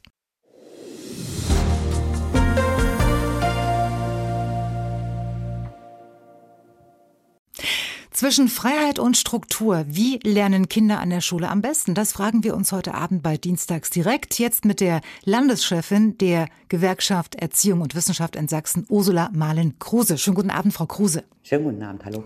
Frau Kruse, ähm, es ist wie es ist. Immer mehr Schüler lernen an freien Schulen. Warum ist das so? Und heißt das vielleicht im Umkehrschluss, dass das staatliche Schulsystem an Bedeutung verliert?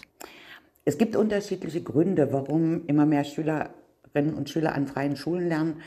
Ähm, der erste Grund ist, dass sich an vielen Stellen der Staat zurückgezogen hat. Insbesondere in den 90er Jahren sind ganz viele Schulen geschlossen worden. Und die Bürgerinnen und Bürger haben aber darauf bestanden, dass bei ihnen in der Nähe eine Schule ist. Und dann hat man sich einen Träger gesucht und deswegen gibt es da jetzt heute eine freie Schule. Das war gar nicht das Bedürfnis, dass das Kind anders unterrichtet wird. Und dann gab es natürlich auch Angebote, die das staatliche System nicht gemacht hat, zum Beispiel im berufsbildenden Bereich. Das war der zweite Grund. Und der dritte, der jetzt zunimmt, das ist zu merken, man erwartet von den freien Schulen besondere Angebote und äh, man erhofft, dass sich die freien Schulen nicht mit den Herausforderungen herumschlagen müssen, die es im staatlichen Schulsystem gibt. Ich beobachte aber trotzdem noch keine Krise des staatlichen Systems. Sie haben gerade zwei schöne Verben verwandt. Ähm, man erwartet und man erhofft. Werden denn diese Erwartungen und diese Hoffnungen am Ende auch erfüllt? Die eine oder andere Schule erfüllt sicherlich äh, die Hoffnung, dass es da ein besonderes pädagogisches Konzept gibt. An anderen äh, stellt man fest, äh, so besonders viel ist das mit anderen staatlichen Konzepten nicht, aber es gibt bestimmte Probleme nicht. Die freien Schulen müssen sich nicht so sehr äh, mit den Problemen von Schülerinnen und Schülern befassen, die aus armen Elternhäusern kommen. Die Zahl der Kinder, die zu uns geflüchtet sind und an einem, einer Schule unterrichtet werden, ist an freien Schulen natürlich überschaubar und damit auch die Herausforderungen, vor denen die Schulen stehen. Das ist übrigens auch ein Problem, dass nur die staatlichen Schulen das zu bewältigen haben. Wollen wir noch mal auf die Probleme der, der staatlichen Schulen vielleicht noch mal eingehen? Lehrermangel ist nicht neu, wird aber auch nicht besser. Was muss passieren, damit dieses allergrößte Problem, was wir zu haben scheinen, äh, mittelfristig gelöst werden kann? Also ich glaube, man braucht wirklich kurzfristige, mittelfristige und langfristige Lösungen. Die langfristigen werden leichter zu finden sein. Die Schülerzahlen werden sich in absehbarer Zeit reduzieren. äh, wenn man dem Statistischen Landesamt, und damit ist man gut beraten, wenn man dem Statistischen Landesamt glaubt. Äh, kurzfristig müssen wir alles tun, um Kolleginnen und Kollegen gesund in den Schulen zu halten. Mhm. Wir müssen alles tun, um Kolleginnen und Kollegen möglichst lange in den Schulen zu halten. Und da darf man nicht die falschen Anreize setzen. Wir müssen gucken, was in den Schulen getan wird. Wir müssen zwingend entlasten, weil ansonsten die Kraft nicht mehr da ist, Unterricht zu machen. Wir müssen uns angucken, was ist da an administrativen Aufgaben gegebenenfalls durch andere Menschen zu erledigen. Und wir müssen endlich, endlich die Türen aufmachen für Menschen mit Lehrerabschlüssen aus anderen Ländern. Das ist eigentlich seit 2015 dringend notwendig. Aber die Bewegung ist da relativ schleppend.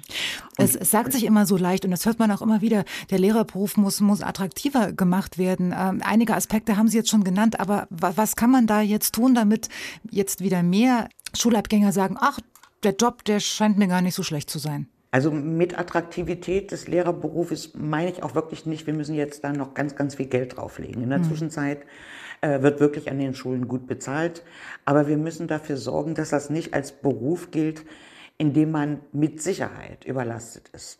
Lehrerinnen und Lehrer müssen selber für ihren Beruf äh, werben. Das machen die auch. Ganz, ganz viele Kolleginnen und Kollegen sind einfach nur begeistert bei der Arbeit. Aber wir müssen natürlich auch gucken, wie viele Abiturienten haben wir überhaupt und mit wem konkurrieren wir. Es gibt beim Lehrerberuf einige Nachteile, die werden sich gar nicht beseitigen lassen. In anderen Bereichen kann man Homeoffice machen. Da ist man in der Erledigung seiner hm, Aufgaben zeitlich und örtlich frei. Das ist für den Lehrerberuf nicht zu schaffen, wünschen sich aber heute viele junge Leute. Das heißt, wir müssen überlegen, kann der Lehrerberuf so weitergemacht werden? Welche Unterstützungs, welches Unterstützungspersonal haben wir, etc. Aber sagen Sie, jemand, der Lehrer werden möchte, der, der träumt ja nicht vom Homeoffice. Das muss man ja auch mal ganz klar sagen, sondern das ist ja immer, das sind ja soziale Berufe, wo man gern mit Menschen zusammen ist. Wenn das nicht gegeben ist, sollte man diesen Job sowieso nicht machen. Ja, das glaube ich auch. Natürlich äh, muss man wissen, dass man da nun wirklich kein Homeoffice machen kann. Nur ähm, der Lehrerberuf mit diesen Bedingungen konkurriert eben bei Schülerinnen und Schülern, die in der 11. oder in der 12. Klasse äh, sind. Das gilt übrigens für andere Berufe auch. Auch Arzt, Arzt kann man nicht werden und sich einbilden, man macht Homeoffice. Mhm. Äh, aber wenn das für junge Leute so eine Rolle spielt, dass man Ort und Zeit frei wählen kann, dann stellen sich eben bestimmte Berufe weiter hinten an. Das muss man wissen, äh, aber dann muss man all das betonen, was für diesen Beruf spricht. Für diesen Beruf spricht, dass man eine hohe gesellschaftliche Anerkennung eigentlich hat. Für diesen Beruf spricht, dass man wirklich Helfer ganzer Schülergenerationen ist dass man Begeisterung wecken kann für ganz verschiedene Themen etc. Natürlich. Und dass das man es auch zurückbekommt. Auch ja. das, das, ist, glaube ich, der, der größte Dank, den man da. Äh, dass man es an vielen Stellen zurückbekommt. Natürlich nicht von allen Schülerinnen und Schülern und alle Lehrerinnen und Lehrer berichten, dass man das von denen am meisten zurückbekommt, von denen man das ganz wenig erwartet. Äh, aber natürlich ist das ein Beruf, wo, ja, wo man auch wirklich für diese Gesellschaft ganz viel tut, für einzelne Menschen ganz viel tut. Das ist schon ein toller Beruf. Ähm, ich habe da eine schöne Zahl gefunden. 16 Prozent weniger Lehrerinnen und Lehrer heute im Vergleich zu 1993. Und weil wir ja von den unterschiedlichen Systemen gesprochen haben, ähm, ich kann mir nicht vorstellen, dass das an freien oder Privatschulen besser aussieht. Die äh, freien Schulen geraten jetzt zunehmend unter personellen Druck. Wenn man genau hinguckt, dann sind die Lehrerinnen und Lehrer, die da arbeiten, zum Großteil an freien Schulen äh, gelandet, weil sie Ende der 90er und in den 2000er Jahren an den Schulen in öffentlicher Trägerschaft nicht eingestellt worden sind. Manche sind natürlich auch in eine äh, Schule in freier Trägerschaft gegangen, weil sie ein bestimmtes pädagogisches Konzept besonders überzeugt hat, was es an den staatlichen Schulen nicht gibt. Aber es ist nicht so, dass die Schulen in freier Trägerschaft nicht unter Personalmangel leiden. Und die müssen sich auch fragen, wie die Arbeitsbedingungen sind. Die sind nämlich an vielen, vielen Stellen schlichtweg schlechter als im öffentlichen System. Kommen wir zu einem anderen Thema, ähm, Frau Kruse. Sachsen steht ja im, in der PISA-Studie so schlecht nicht da, ähm, aber Sachsen hat eine vergleichsweise hohe Schulabbrecherquote.